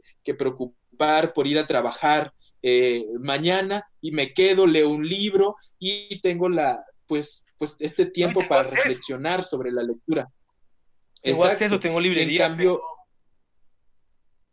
Exacto, y en cambio un, joven afrodescendiente siempre está preocupado por qué va a comer. Claro. Yo tengo, una, una, tengo una pregunta. Eh, yo lo que percibo de lo que, de lo que ustedes están contando como, como eh, como problemática y es, inclusive en la lectura que estamos llevando, da la sensación de que estamos alcanzando, como, como corriendo, o sea, como que hay una carrera y, estamos hablando de alguien que va en otra carrera, pero 200 metros atrás. Y mi pregunta es si, si la relación no podría ser pensar en el derecho a la ciudadanía, o sea, es decir, es algo que, que, porque, o sea, lo que me sorprende es que el, la palabra derecho no aparece muy, seguida. ¿Sí? O sea, es, yo como ciudadano tengo derecho. Tengo derecho a acceder a esto porque eso es lo que, porque además lo que dice la ley. O sea, eso es lo que dice las constituciones. Yo lo que pensaba ahorita que, que hablaba Hugo decía, que estabas contando y decía, eh, no, estamos eh, hablando sobre las leyes, pensaba, no, pero pues pues por ahí no va a ser, porque aquí llevamos 20 años y las leyes ya están, y ya están escritas, están en los libritos, la gente la lee o a esta universidad, la estudia, sale, y por lo que yo estoy leyendo de lo que usted me dice. Entonces me eh, eh, pregunto... Por, ejemplo, en México, eh, durante estos 30 años que llevamos como luchando por el reconocimiento, una, una de las preguntas que siempre nos topábamos es, pero ¿por qué están buscando un reconocimiento? ¿No se supone que son mexicanos y que todos somos iguales y que ya tenemos todos los mismos derechos? ¿Por qué quieren más derechos? Era su, argumento. O sea, pensar que queremos más derechos era como, como de, no, no, no, no estás entendiendo, no queremos más derechos, queremos poder ejercer los derechos que, que de por sí nos corresponden, pero que no tenemos las leyes para, para poder ejercerlos. No, los que hay, que lleguen los que hay, mínimo. o sea, los que ni esos llegan. Exacto. En la Revolución Francesa, por Dios, eso pasó hace cuánto. ¿Me entendés? Ahora, yo tengo una pregunta con respecto a la, No, es que esto es realmente irrisorio. Eh, frente a esto de la ciudadanía. yo me pongo también muy así, en plan como, pero es que es lo mínimo.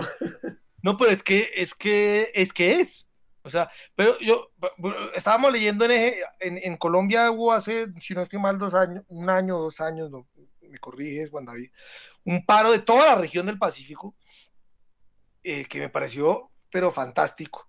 Y ahí hay una, aprovecho para meter una cuña que yo, que, yo siempre meto, y es, y es mm, porque me, encanta lo que estaba diciendo Hugo ahora, frente a la construcción del conocimiento por medio de la universidad. Yo tengo la teoría de que todas esas percepciones de investigación académica son profundamente violentas, en tanto establecen desde una lógica, desde la lógica, porque si es bien cierto que hay un 4, ahora un 8% de población afro que puede entrar a la universidad, la lógica que maneja la universidad es la de quien es dueño de la universidad y quien históricamente ha estado en la universidad y construye desde su cultura y desde su cosmovisión y desde sus maneras todos los mecanismos por medio de los cuales construye conocimiento. Entonces me encanta cuando Hugo dice, pues viene la socióloga y encima de todo, o sea, como para, como para cereza, también nos dice cuál es nuestro problema y cómo debemos abordarlo y desde qué teóricos y desde qué corrientes. Es una vaina que uno dice, me parece supremamente violenta. Violenta me parece brutal. O sea, me parece que encima de todo, no, son, no solamente no son sujetos de derechos, sino son sujetos de, otra, de otro proceso de violentación más, que es que no hay derecho a yo decir quién soy. ¿Qué soy? Desde mis términos, desde lo que yo creo. Y, ¿Cómo, la ven ahí? Y, yo, por ejemplo, me, ponía a pensar en ese momento y yo decía, ah, porque ella decía, es que no se puede hacer la, historia de uno mismo. Y yo decía, es que creo que sí se puede hacer, porque, por ejemplo, en el caso de, México, existían los mayas, tenían su propia historia, y siendo honestos, me gustaba más su historia que la que nos vinieron a inculcar después los españoles. ¿Qué opinas tú de esa relación? Tú que sabes, ambos son, son académicos, ambos están pasando por los procesos eh, académicos, eh, pasaron o están o, están en relaciones. ¿Qué opinas de esa relación frente a la posibilidad de la autodefinición en sus en uno de sus propios en sus propios conceptos, lo que quiera Juan David?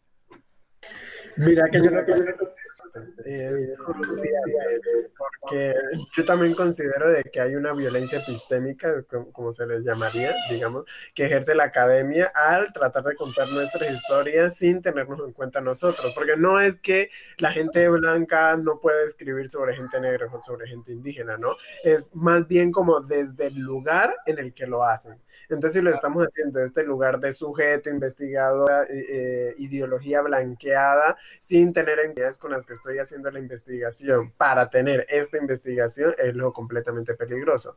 Porque, claro, yo soy, estudio historia, soy historiador, entonces también, eh, digamos que es un tema que me raya un poco bastante, digamos, porque, claro, cuando uno le pregunta a los chicos en el colegio, ¿qué les han dicho ustedes en la escuela acerca de la gente negra en la época colonial? Y es como, ah, pues ellos eran esclavos. Y es como, realmente cuando uno le pregunta a la gente del común, e incluso dentro de la misma academia, cuando nos preguntamos por la gente negra en la época colonial, es lo que nos dicen, que éramos esclavos. ¿Y por qué? Porque cuando el relato historiográfico comienza a hablar de las poblaciones negras, de las comunidades negras, de la gente esclavizada, somos vistas como gente que era eh, un elemento económico, ¿no? Como que la gente compraba esclavos, vendía esclavos, usaban a los esclavos para la unidad económica fundamental en la época colonial y ya, eso era como todo. Entonces es muy importante que nosotros narramos nuestra historia por eso, y voy a hacer publicidad ahora. es importante de que la gente negra escribamos nuestras propias historias porque es un lugar distinto desde el que encontramos nuestro lugar, porque para la gente negra esclavizada de esa época, ellos no solamente eran un, un, objeto económico, ¿no? Ni se pensaban como un lugar económico. Esa es la forma en la que nos cuentan a nosotros que hemos sido, porque nosotros no hemos tenido el, el privilegio de poder contar nuestra propia histórica, nuestra propia historia. Y aquí es donde viene la publicidad con este hermoso libro que se llama Demando mi libertad, Mujeres Negras, Estrategias de Resistencia de la Nueva Granada, Venezuela, Cuba entre 1700 y 1800. Este es un libro escrito por el Centro de Estudios Afrodiaspóricos de la Universidad de ICESI. Es un libro escrito únicamente por mujeres negras y cuenta la historia de mujeres negras que fueron esclavizadas y que era lo colonial. Se llama Demando mi libertad porque cuenta la historia de las negras que obtuvieron su libertad en la época colonial mucho antes de que existiera la abolición de la esclavitud, porque como bien dice en el libro, el libro cuenta relatos de entre 1700 y 1800 y la ley de la abolición de la esclavitud en Colombia no se dio sino hasta 1851, o sea, cuenta como 10 mujeres al menos 51 años antes de la abolición de la esclavitud, lograron su libertad. Y muy bueno este libro porque mujeres negras sabían de literatura, sabían de derecho, sabían de economía, sabían escribir cosas que uno no se imaginaría que la, que la gente negra y particularmente las mujeres negras hicieran en esa época. Por eso es importante contar nuestra historia, porque estas mujeres se atrevieron a vernos mucho más como un objeto económico. Se nos vieron como seres humanos con dignidad, con pensamiento, con miles de estrategias de resistencia. Y son historias súper poderosas que cuentan no solo cómo ellas consiguieron la libertad solo para ellas, sino también en muchos casos para sus familias y esas cosas y muestra un panorama distinto. O sea, a mí me parece súper poderoso yo contarle a mi hermana que tiene cinco años, que es una niña negra. La, había mujeres tan valientes que en una época en la que estaba prohibido leer, ellas sabían leer y consiguieron la libertad de su gente. Creo que contar la historia desde ese lugar tiene un valor político y reivindicativo increíble, mucho más de que tiene el relato historial, pero más que una apuesta colonial, creo que es una apuesta a contar la verdadera historia de quiénes éramos. Y ahí sí, esa sí, la, esa sí eh, me hago responsable de mi comentario que la sociología se joda, porque es que no puede ser que nos sigan contando, nos, puedan nos sigan diciendo cuáles son las normas, o sea, o sea nos tiene que venir a decir cómo, cómo, o sea, cómo podemos interactuar con nuestra propia historia, no, a que se vayan muy lejos. Eh, David, David quiere hacerte una pregunta, Hugo eh, oh, estoy preocupado porque es que siento que cada vez que hacemos un programa de estos, nos damos cuenta que tiene que ser más largo, no nos queda tiempo. La pregunta que hace eh, David para, para, para Hugo es si nos puedes dar una opinión sobre la polémica de, de Chumel Torres y de ese acontecimiento mediático donde surgió el tema del racismo inverso. Quiero, quiero escuchar tu opinión sobre eso. Pues bueno. Eh, y, también nuestra intención es contextualizar un poquito. Es decir, qué, qué fue, qué, cuál es, qué fue lo que pasó y tu opinión. Eh, eh, el, el, acontecimiento empieza el día que CONAPRED, que es una institución que es el Consejo Nacional para Prevenir la Discriminación, eh, en México hace una invitación a Chumel Torres. Chumel Torres es un comediante eh, que es clasista, misógino, machista, eh, un largo etcétera, negativo obviamente. lo, invitan a una, a, una plática para hablar sobre racismo. el título de la, de la, de la, del conversatorio era ya tendencioso, porque era, e, ¿existe el racismo en México o no? E, entonces, a partir de ahí era como de, y esto se, deriva de los acontecimientos en Estados Unidos con George Floyd, porque como que México quiso atraer el tema y decir, es el momento para hablar sobre racismo, eh, lo cual está, está muy bien. Eh, pero entonces como que la gente, la gente que conocía, yo hasta ese momento quizás había escuchado dos, tres veces de Chumel, más no sabía. Eh, eh, pero la gente se, se vuelca y dice, ¿cómo un, cómo un organismo con nuestros impuestos va a poner a debatir a, a, alguien pues con, este pensamiento? Porque era como, de, vamos a hacer un conversatorio donde va a estar Tenoch Huerta, eh, no recuerdo, había otras, otros dos ponentes y Chumel Torres, y entonces era, pues lo que se cuestionaba es que se estaba dando la posibilidad de que, de que Chumel a nivel nacional, eh, bueno, internacional, porque iba a ser por internet, eh, Chumel validara sus argumentos y, dijera, pues sí, es válido ser racista, es válido ser machista, es válido ser misógino, y entonces pues la gente se volcó y meses antes Chumel había atacado a Ali y eh, eh, la, esposa del presidente, Beatriz Gutiérrez, manda un tuit al CONAPRED diciendo que, que ella quería recibir una, disculpa pública por parte de, este actor y comediante. Eh, el, chiste es que era tanta la, presión sobre Conapred que se, que se suspendió el conversatorio y al día siguiente eh, la presidenta de Conapred presentó su renuncia. Andrés Manuel había dicho en su conferencia mañanera que ni siquiera tenía conocimiento de que existía el CONAPRED. Entonces, creemos que sí lo sabía, porque CONAPRED ya había estado en sus, en sus conferencias, eh, incluso la misma presidenta del CONAPRED había estado, eh, pero también como que se ha dado la tendencia de, recortes a instituciones que, hizo la derecha en, en, otros sexenios. Entonces, como que Andrés Manuel vio también esta posibilidad de, de, es el momento para cortar esta cabeza y este presupuesto, y pues se deriva en esto. Eh, ahora, viniendo como, como a esta parte de la comedia, creo que México aún no es consciente de su racismo, como que todavía cree que son solo chistes, que es, comedia y que, y que si uno se ríe, pues es comedia de la buena. Eh, y no importa si está discriminando, si está vulnerando los derechos de la mujer, eh, porque así ha sido, así ha sido la televisión mexicana. Eh, en el caso de los afrodescendientes, pues nos hemos visto cientos de veces representados como el asesino, como el, el, el chofer, como la señora que ayuda en las labores del hogar. Entonces, e, entonces, en algún momento también se llegó como a esta parte de, decir, a ver, eh, ah, porque también se, dijo que el presidente estaba coartando la libertad de expresión al, hacer que, su esposa mandara el tweet y que se suspendiera el conversatorio. Días, días después, eh, una, una ONG de México que se llama Racismo MX hizo el conversatorio donde participó Chumel y Tenoch y, otras tres chicas y, y, el resultado fue avasallador. O sea, Chumel Torres no pudo dar una, una defensa de su comedia, solamente decía, así me educaron, así aprendí comedia, estos son mis referentes y, pero no podía justificarse. Entonces, a partir de, ello, pues también eh, se empezó que si era libertad de expresión o que si no, y, pues es que como que el racismo dicen, es que eso no es racismo. Yo he estado haciendo como varios análisis de fotografías que circulan en internet, en mi muro, y diciendo una broma. Ayer subí una, seguro la, han visto, circula en todos los espacios, una fotografía de Will Smith a punto de llorar, que no me acuerdo qué película era, pero donde decía, este, ¿cuánto cuesta una prueba de COVID?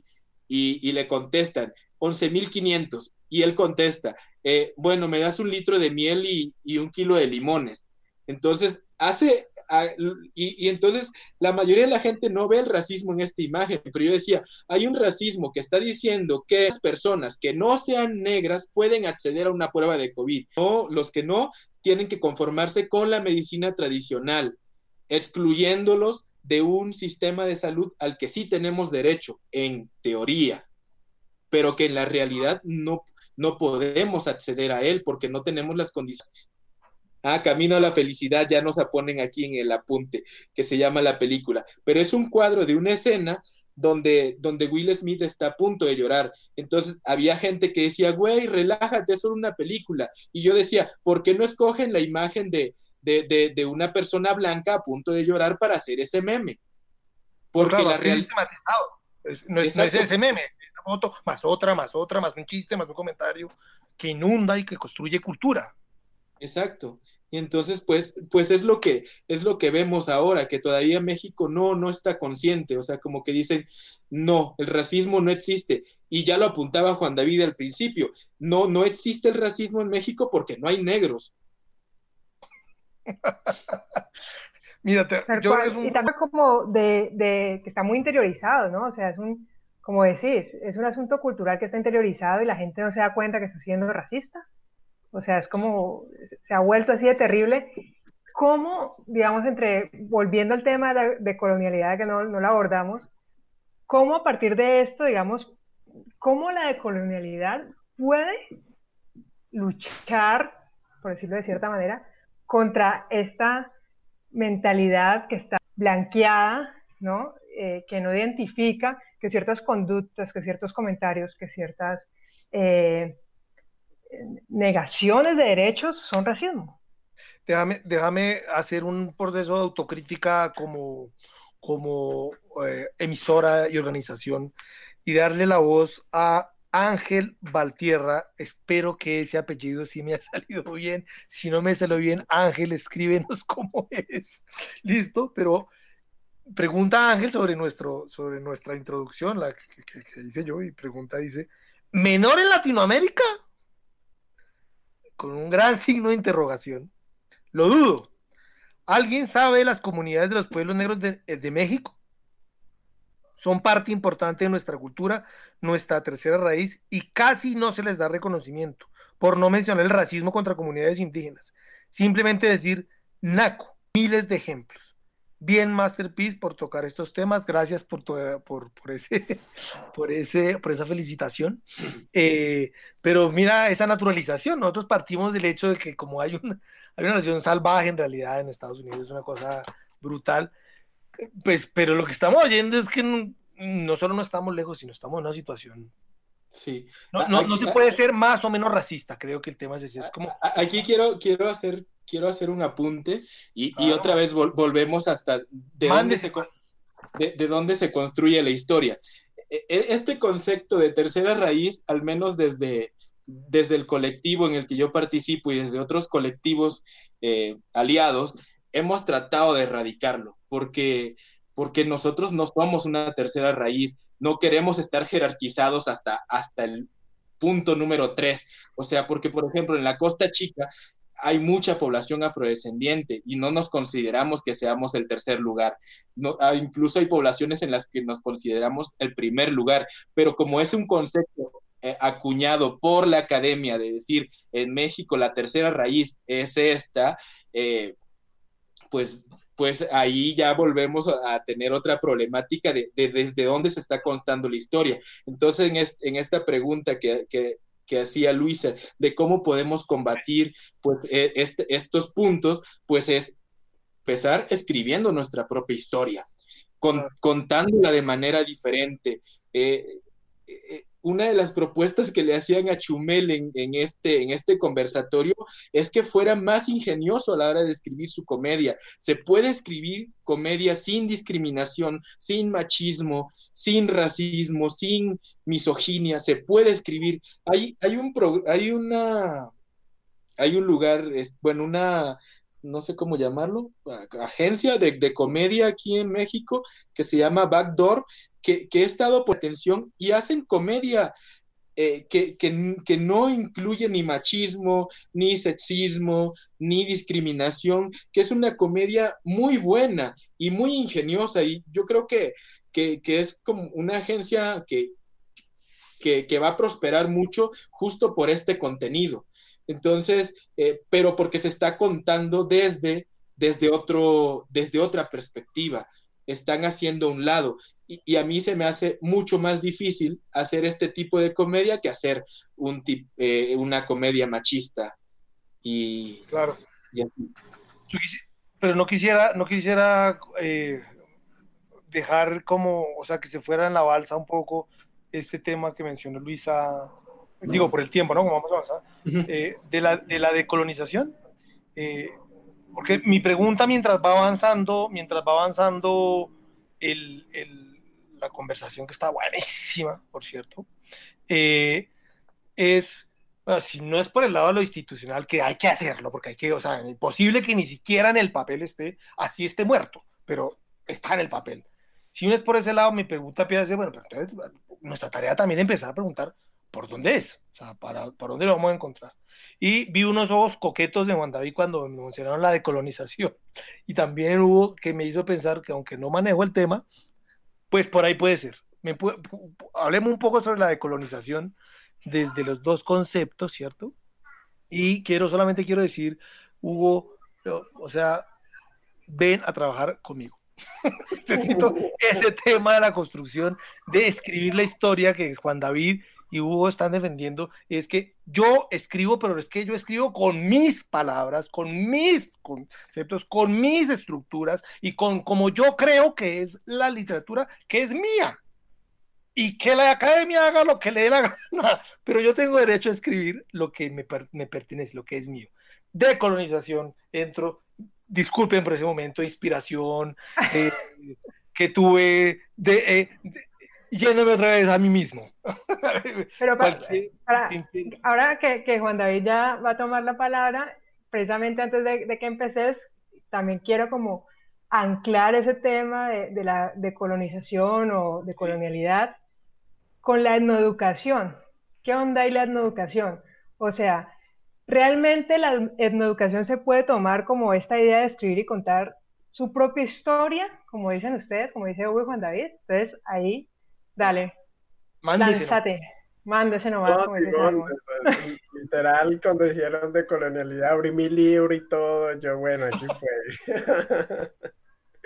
Eh, no, mira, que siento que la decolonialidad es una postura que me salvó la vida en la universidad, porque en la universidad tiene unos estándares tan rígidos y tan occidentales, ¿no? Porque ni siquiera tiene como unos estándares propios latinoamericanos, sino que son también a la cual no hemos sido nunca representados en la academia, pues siempre da como un choque muy difícil, ¿no? Es como, yo no sé si ustedes, por ejemplo, recuerdan cuando estuvieron en la universidad, si fueron a la universidad, en las lecturas obligatorias de sus cursos, eh, cuántos de esos autores que los podían leer eran mujeres, cuántos eran negros, cuántos eran indígenas, ¿no?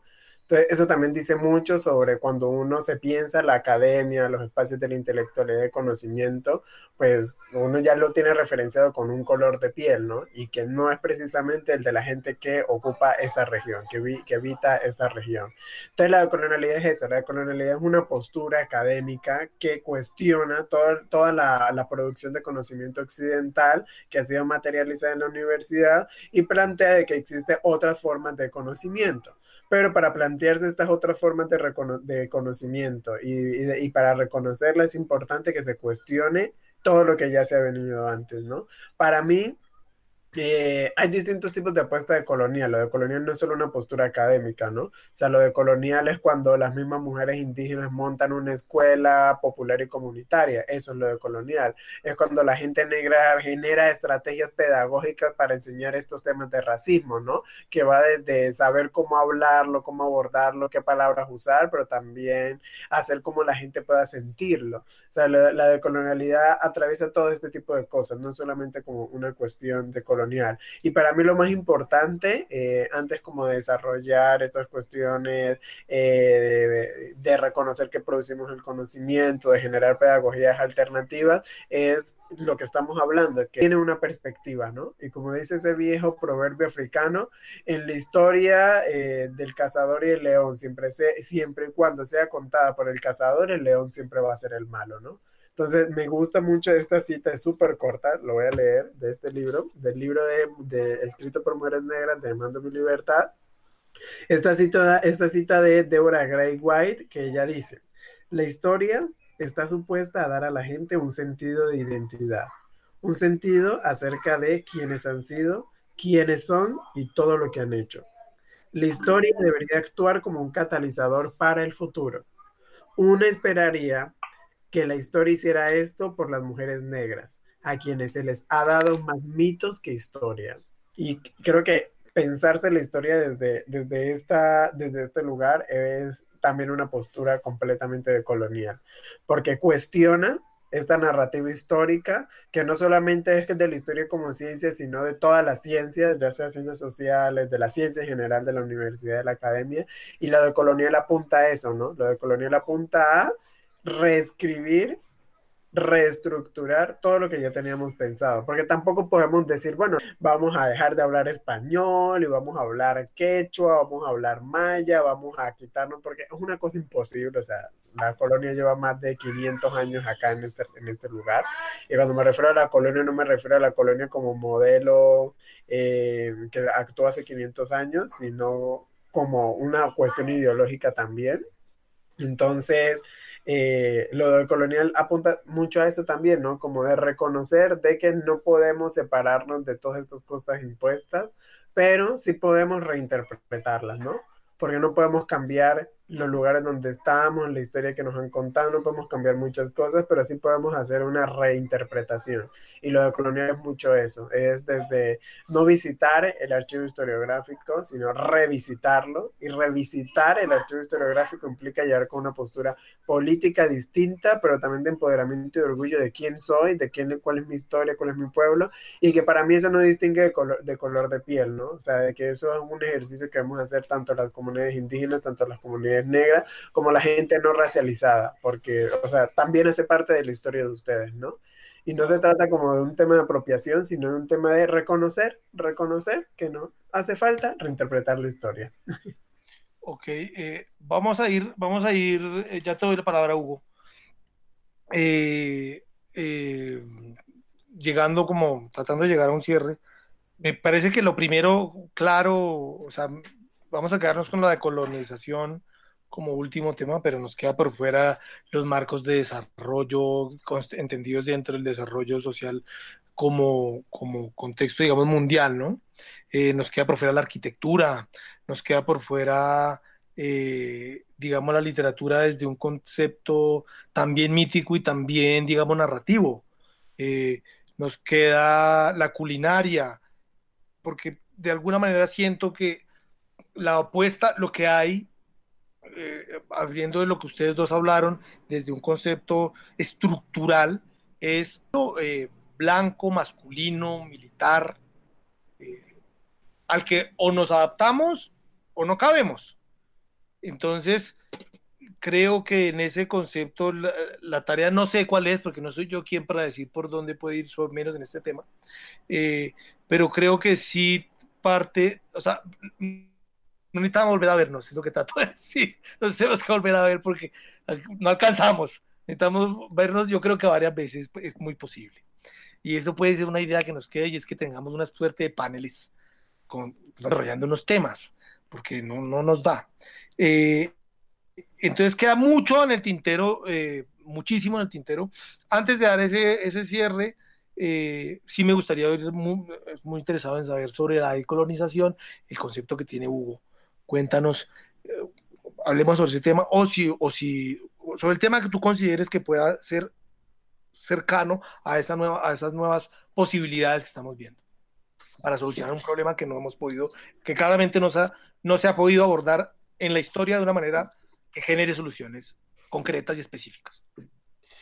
Pues, pues bueno, yo yo apenas tengo muy poco de, acercarme al tema de, colonialidad.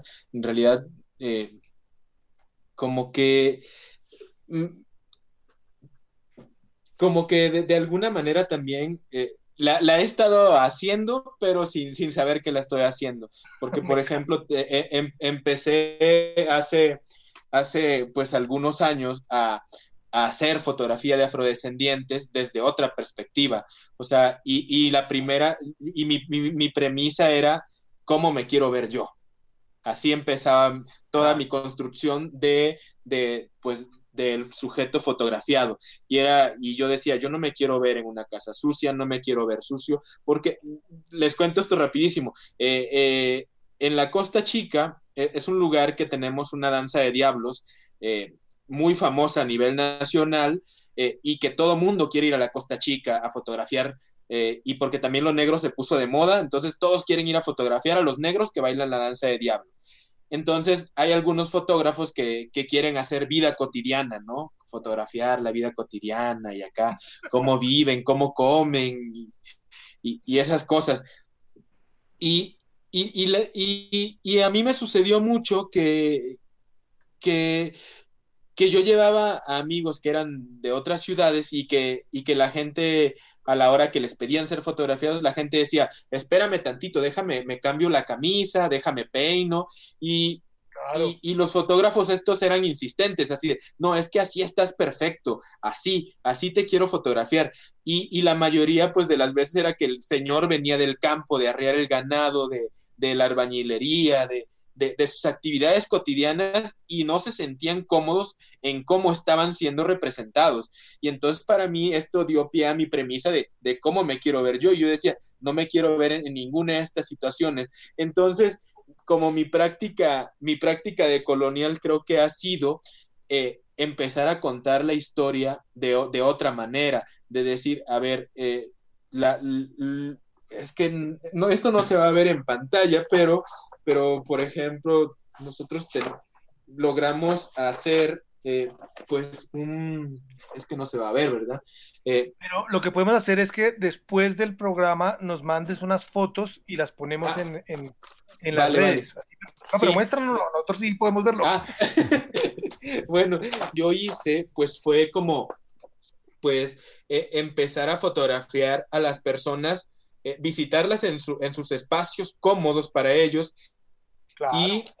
y, em, em, y, empezar a decirles cómo quiere ser fotografiado. Y entonces las, personas iban eligiendo sus ambientes, cómo querían ser fotografiados. Y, esto da, desde la fotografía también da pues una sensación de cercanía, de empatía con la población y, y la gente sí se siente representada, porque también eh, esto era algo que hablaba yo del, extractivismo, es que muchas de las personas, siempre que, las, que los fotógrafos, de que tú me saques una fotografía, y, la mayoría, yo en algún momento ya generé como mi, política es, te llevo, te ayudo, te guío por la comunidad, con el compromiso de que devuelvas el trabajo fotográfico a las personas he llevado decenas de fotógrafos, en mi lista solamente tengo tres fotógrafos que han devuelto el trabajo, de las decenas de fotógrafos que he llevado. Y, la gente, pues, no, no puede, desde, desde ese punto de vista, pues no puede decir, oye, no me está gustando cómo me estás representando o está bien cómo me estás representando. No puede haber una crítica a estos trabajos. Eh, y entonces yo lo que sí hago es como compartir estos trabajos con mi comunidad y decir, este es mi material, así es como me estoy representando a través de ustedes, les parece bien. Incluso presenté un trabajo para un proyecto que se llama Africaamericanos, eh, y a pesar de que, de que era un proyecto sobre mi comunidad, yo hice una, una, encuesta a través de una página local pues para saber cuáles eran las cosas que nos representaban, porque, porque, porque aquí entra otra cosa, que como yo ya tuve esta oportunidad de ir a la universidad y de conocer otros mundos, puedo estar viciado ya por estos mundos y, y, tener una perspectiva que, que la comunidad no quiere. Entonces, por eso es que yo mi compromiso fue de decir, a ver, yo tengo que hacer una encuesta para ver la gente cómo quiere ser representada.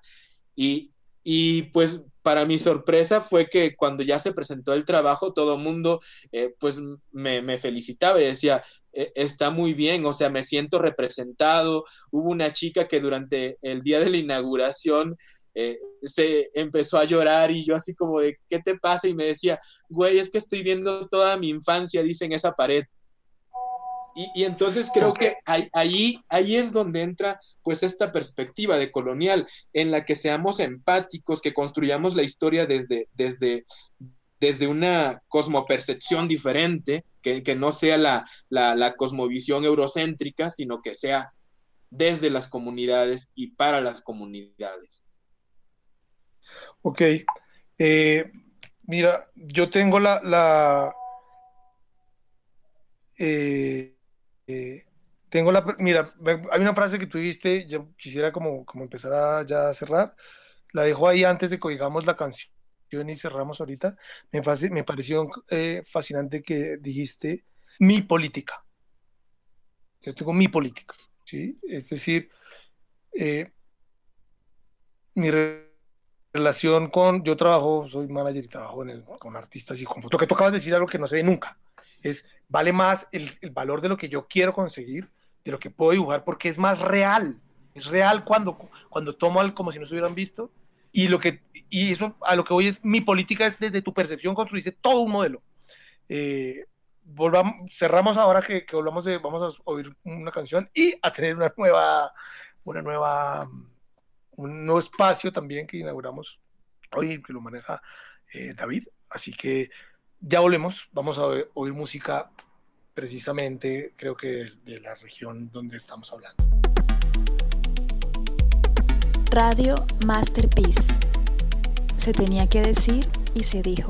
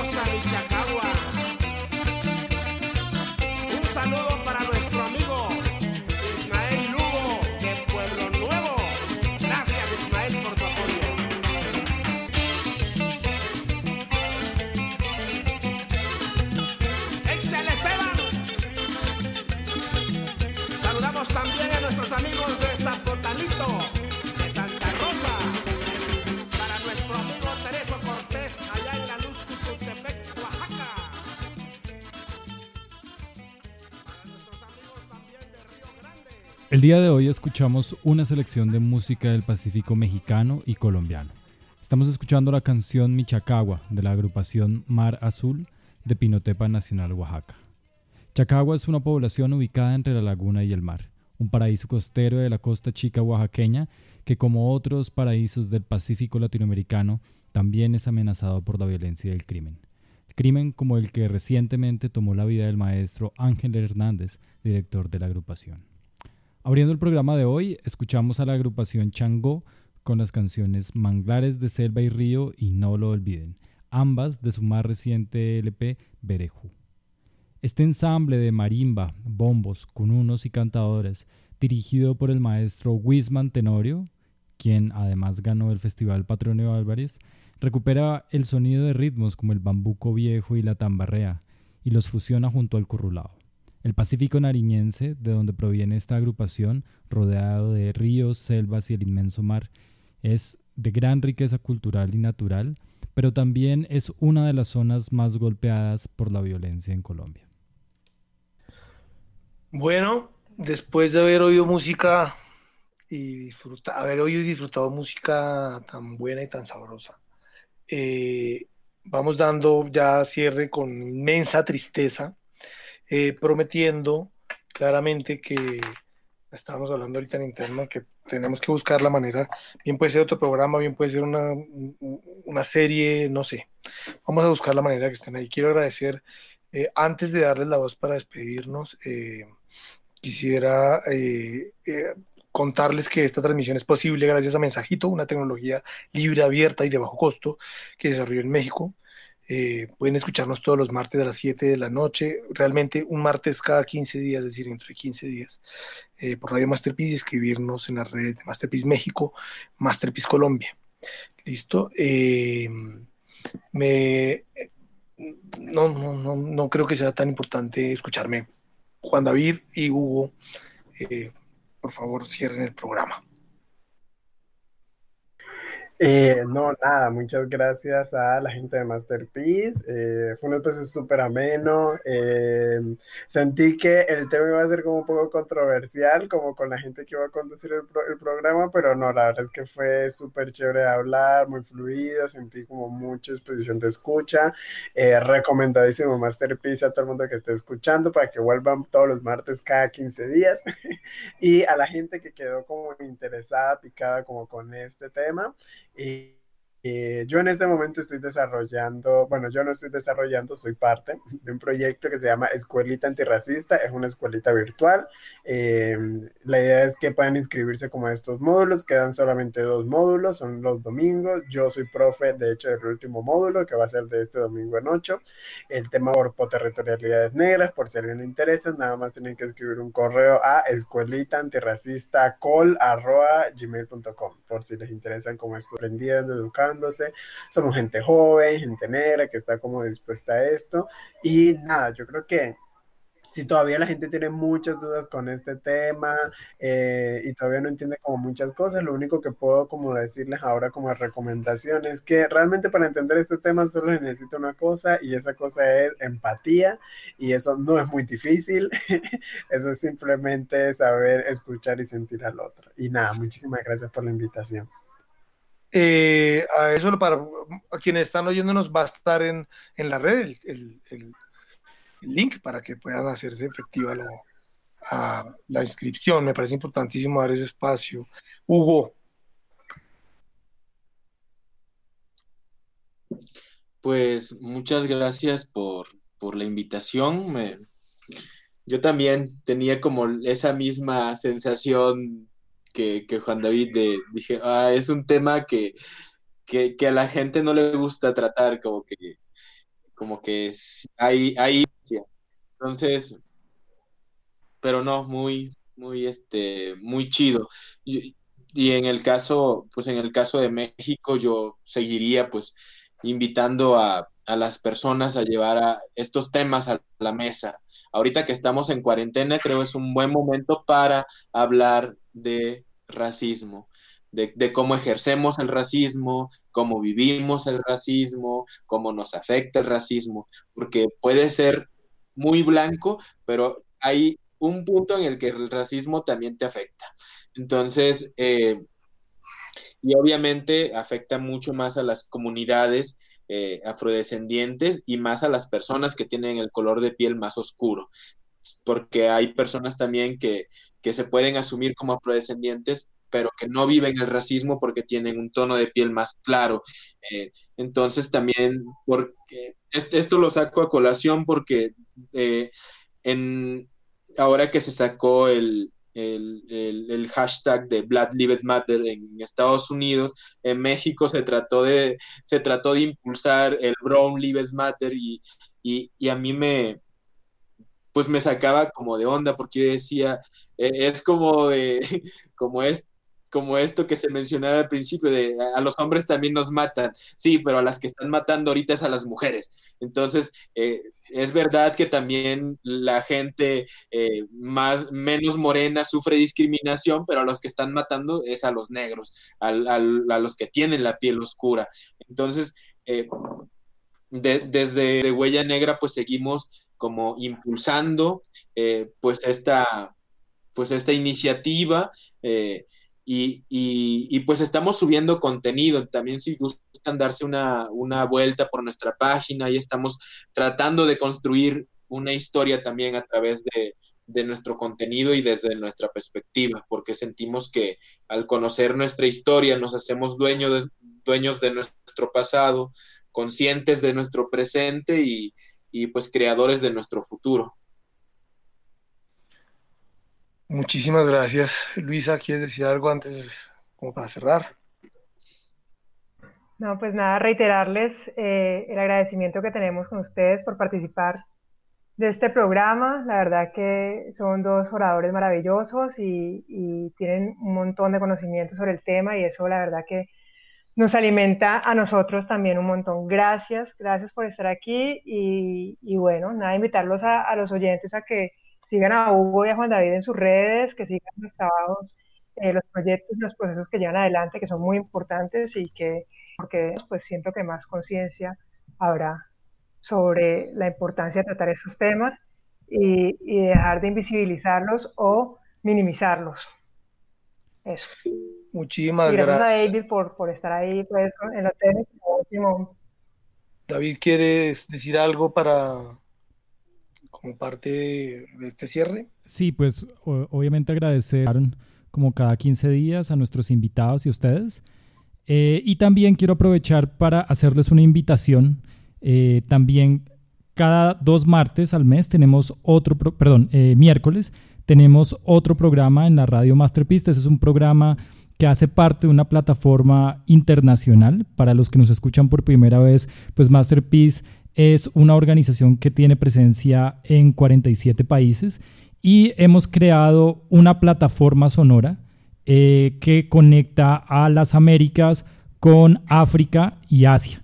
Eh, tenemos eh, un programa que se llama Sonic Immunity y el día de mañana haremos un especial dedicado a la música de Colombia. Es un tema inabarcable, es un tema gigantesco, pero para eh, nuestro público internacional eh, em, hicimos una selección musical de eh, sonidos colombianos y hace parte, digamos, de este programa que ocurre cada 15 días.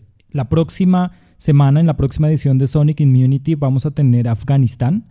Eh, y todos nuestros oyentes pueden escuchar tanto el programa que están oyendo como otros programas de Radio Masterpiece en nuestro perfil de Mixcloud, eh, donde pueden escucharlo como podcast. Entonces también a Hugo, a Juan David, a todos los que nos escuchan, eh, los siete programas anteriores los pueden oír en nuestro perfil de Mixcloud, eh, que pueden encontrarlo pues en nuestra página web también, en la página de Masterpiece Radio.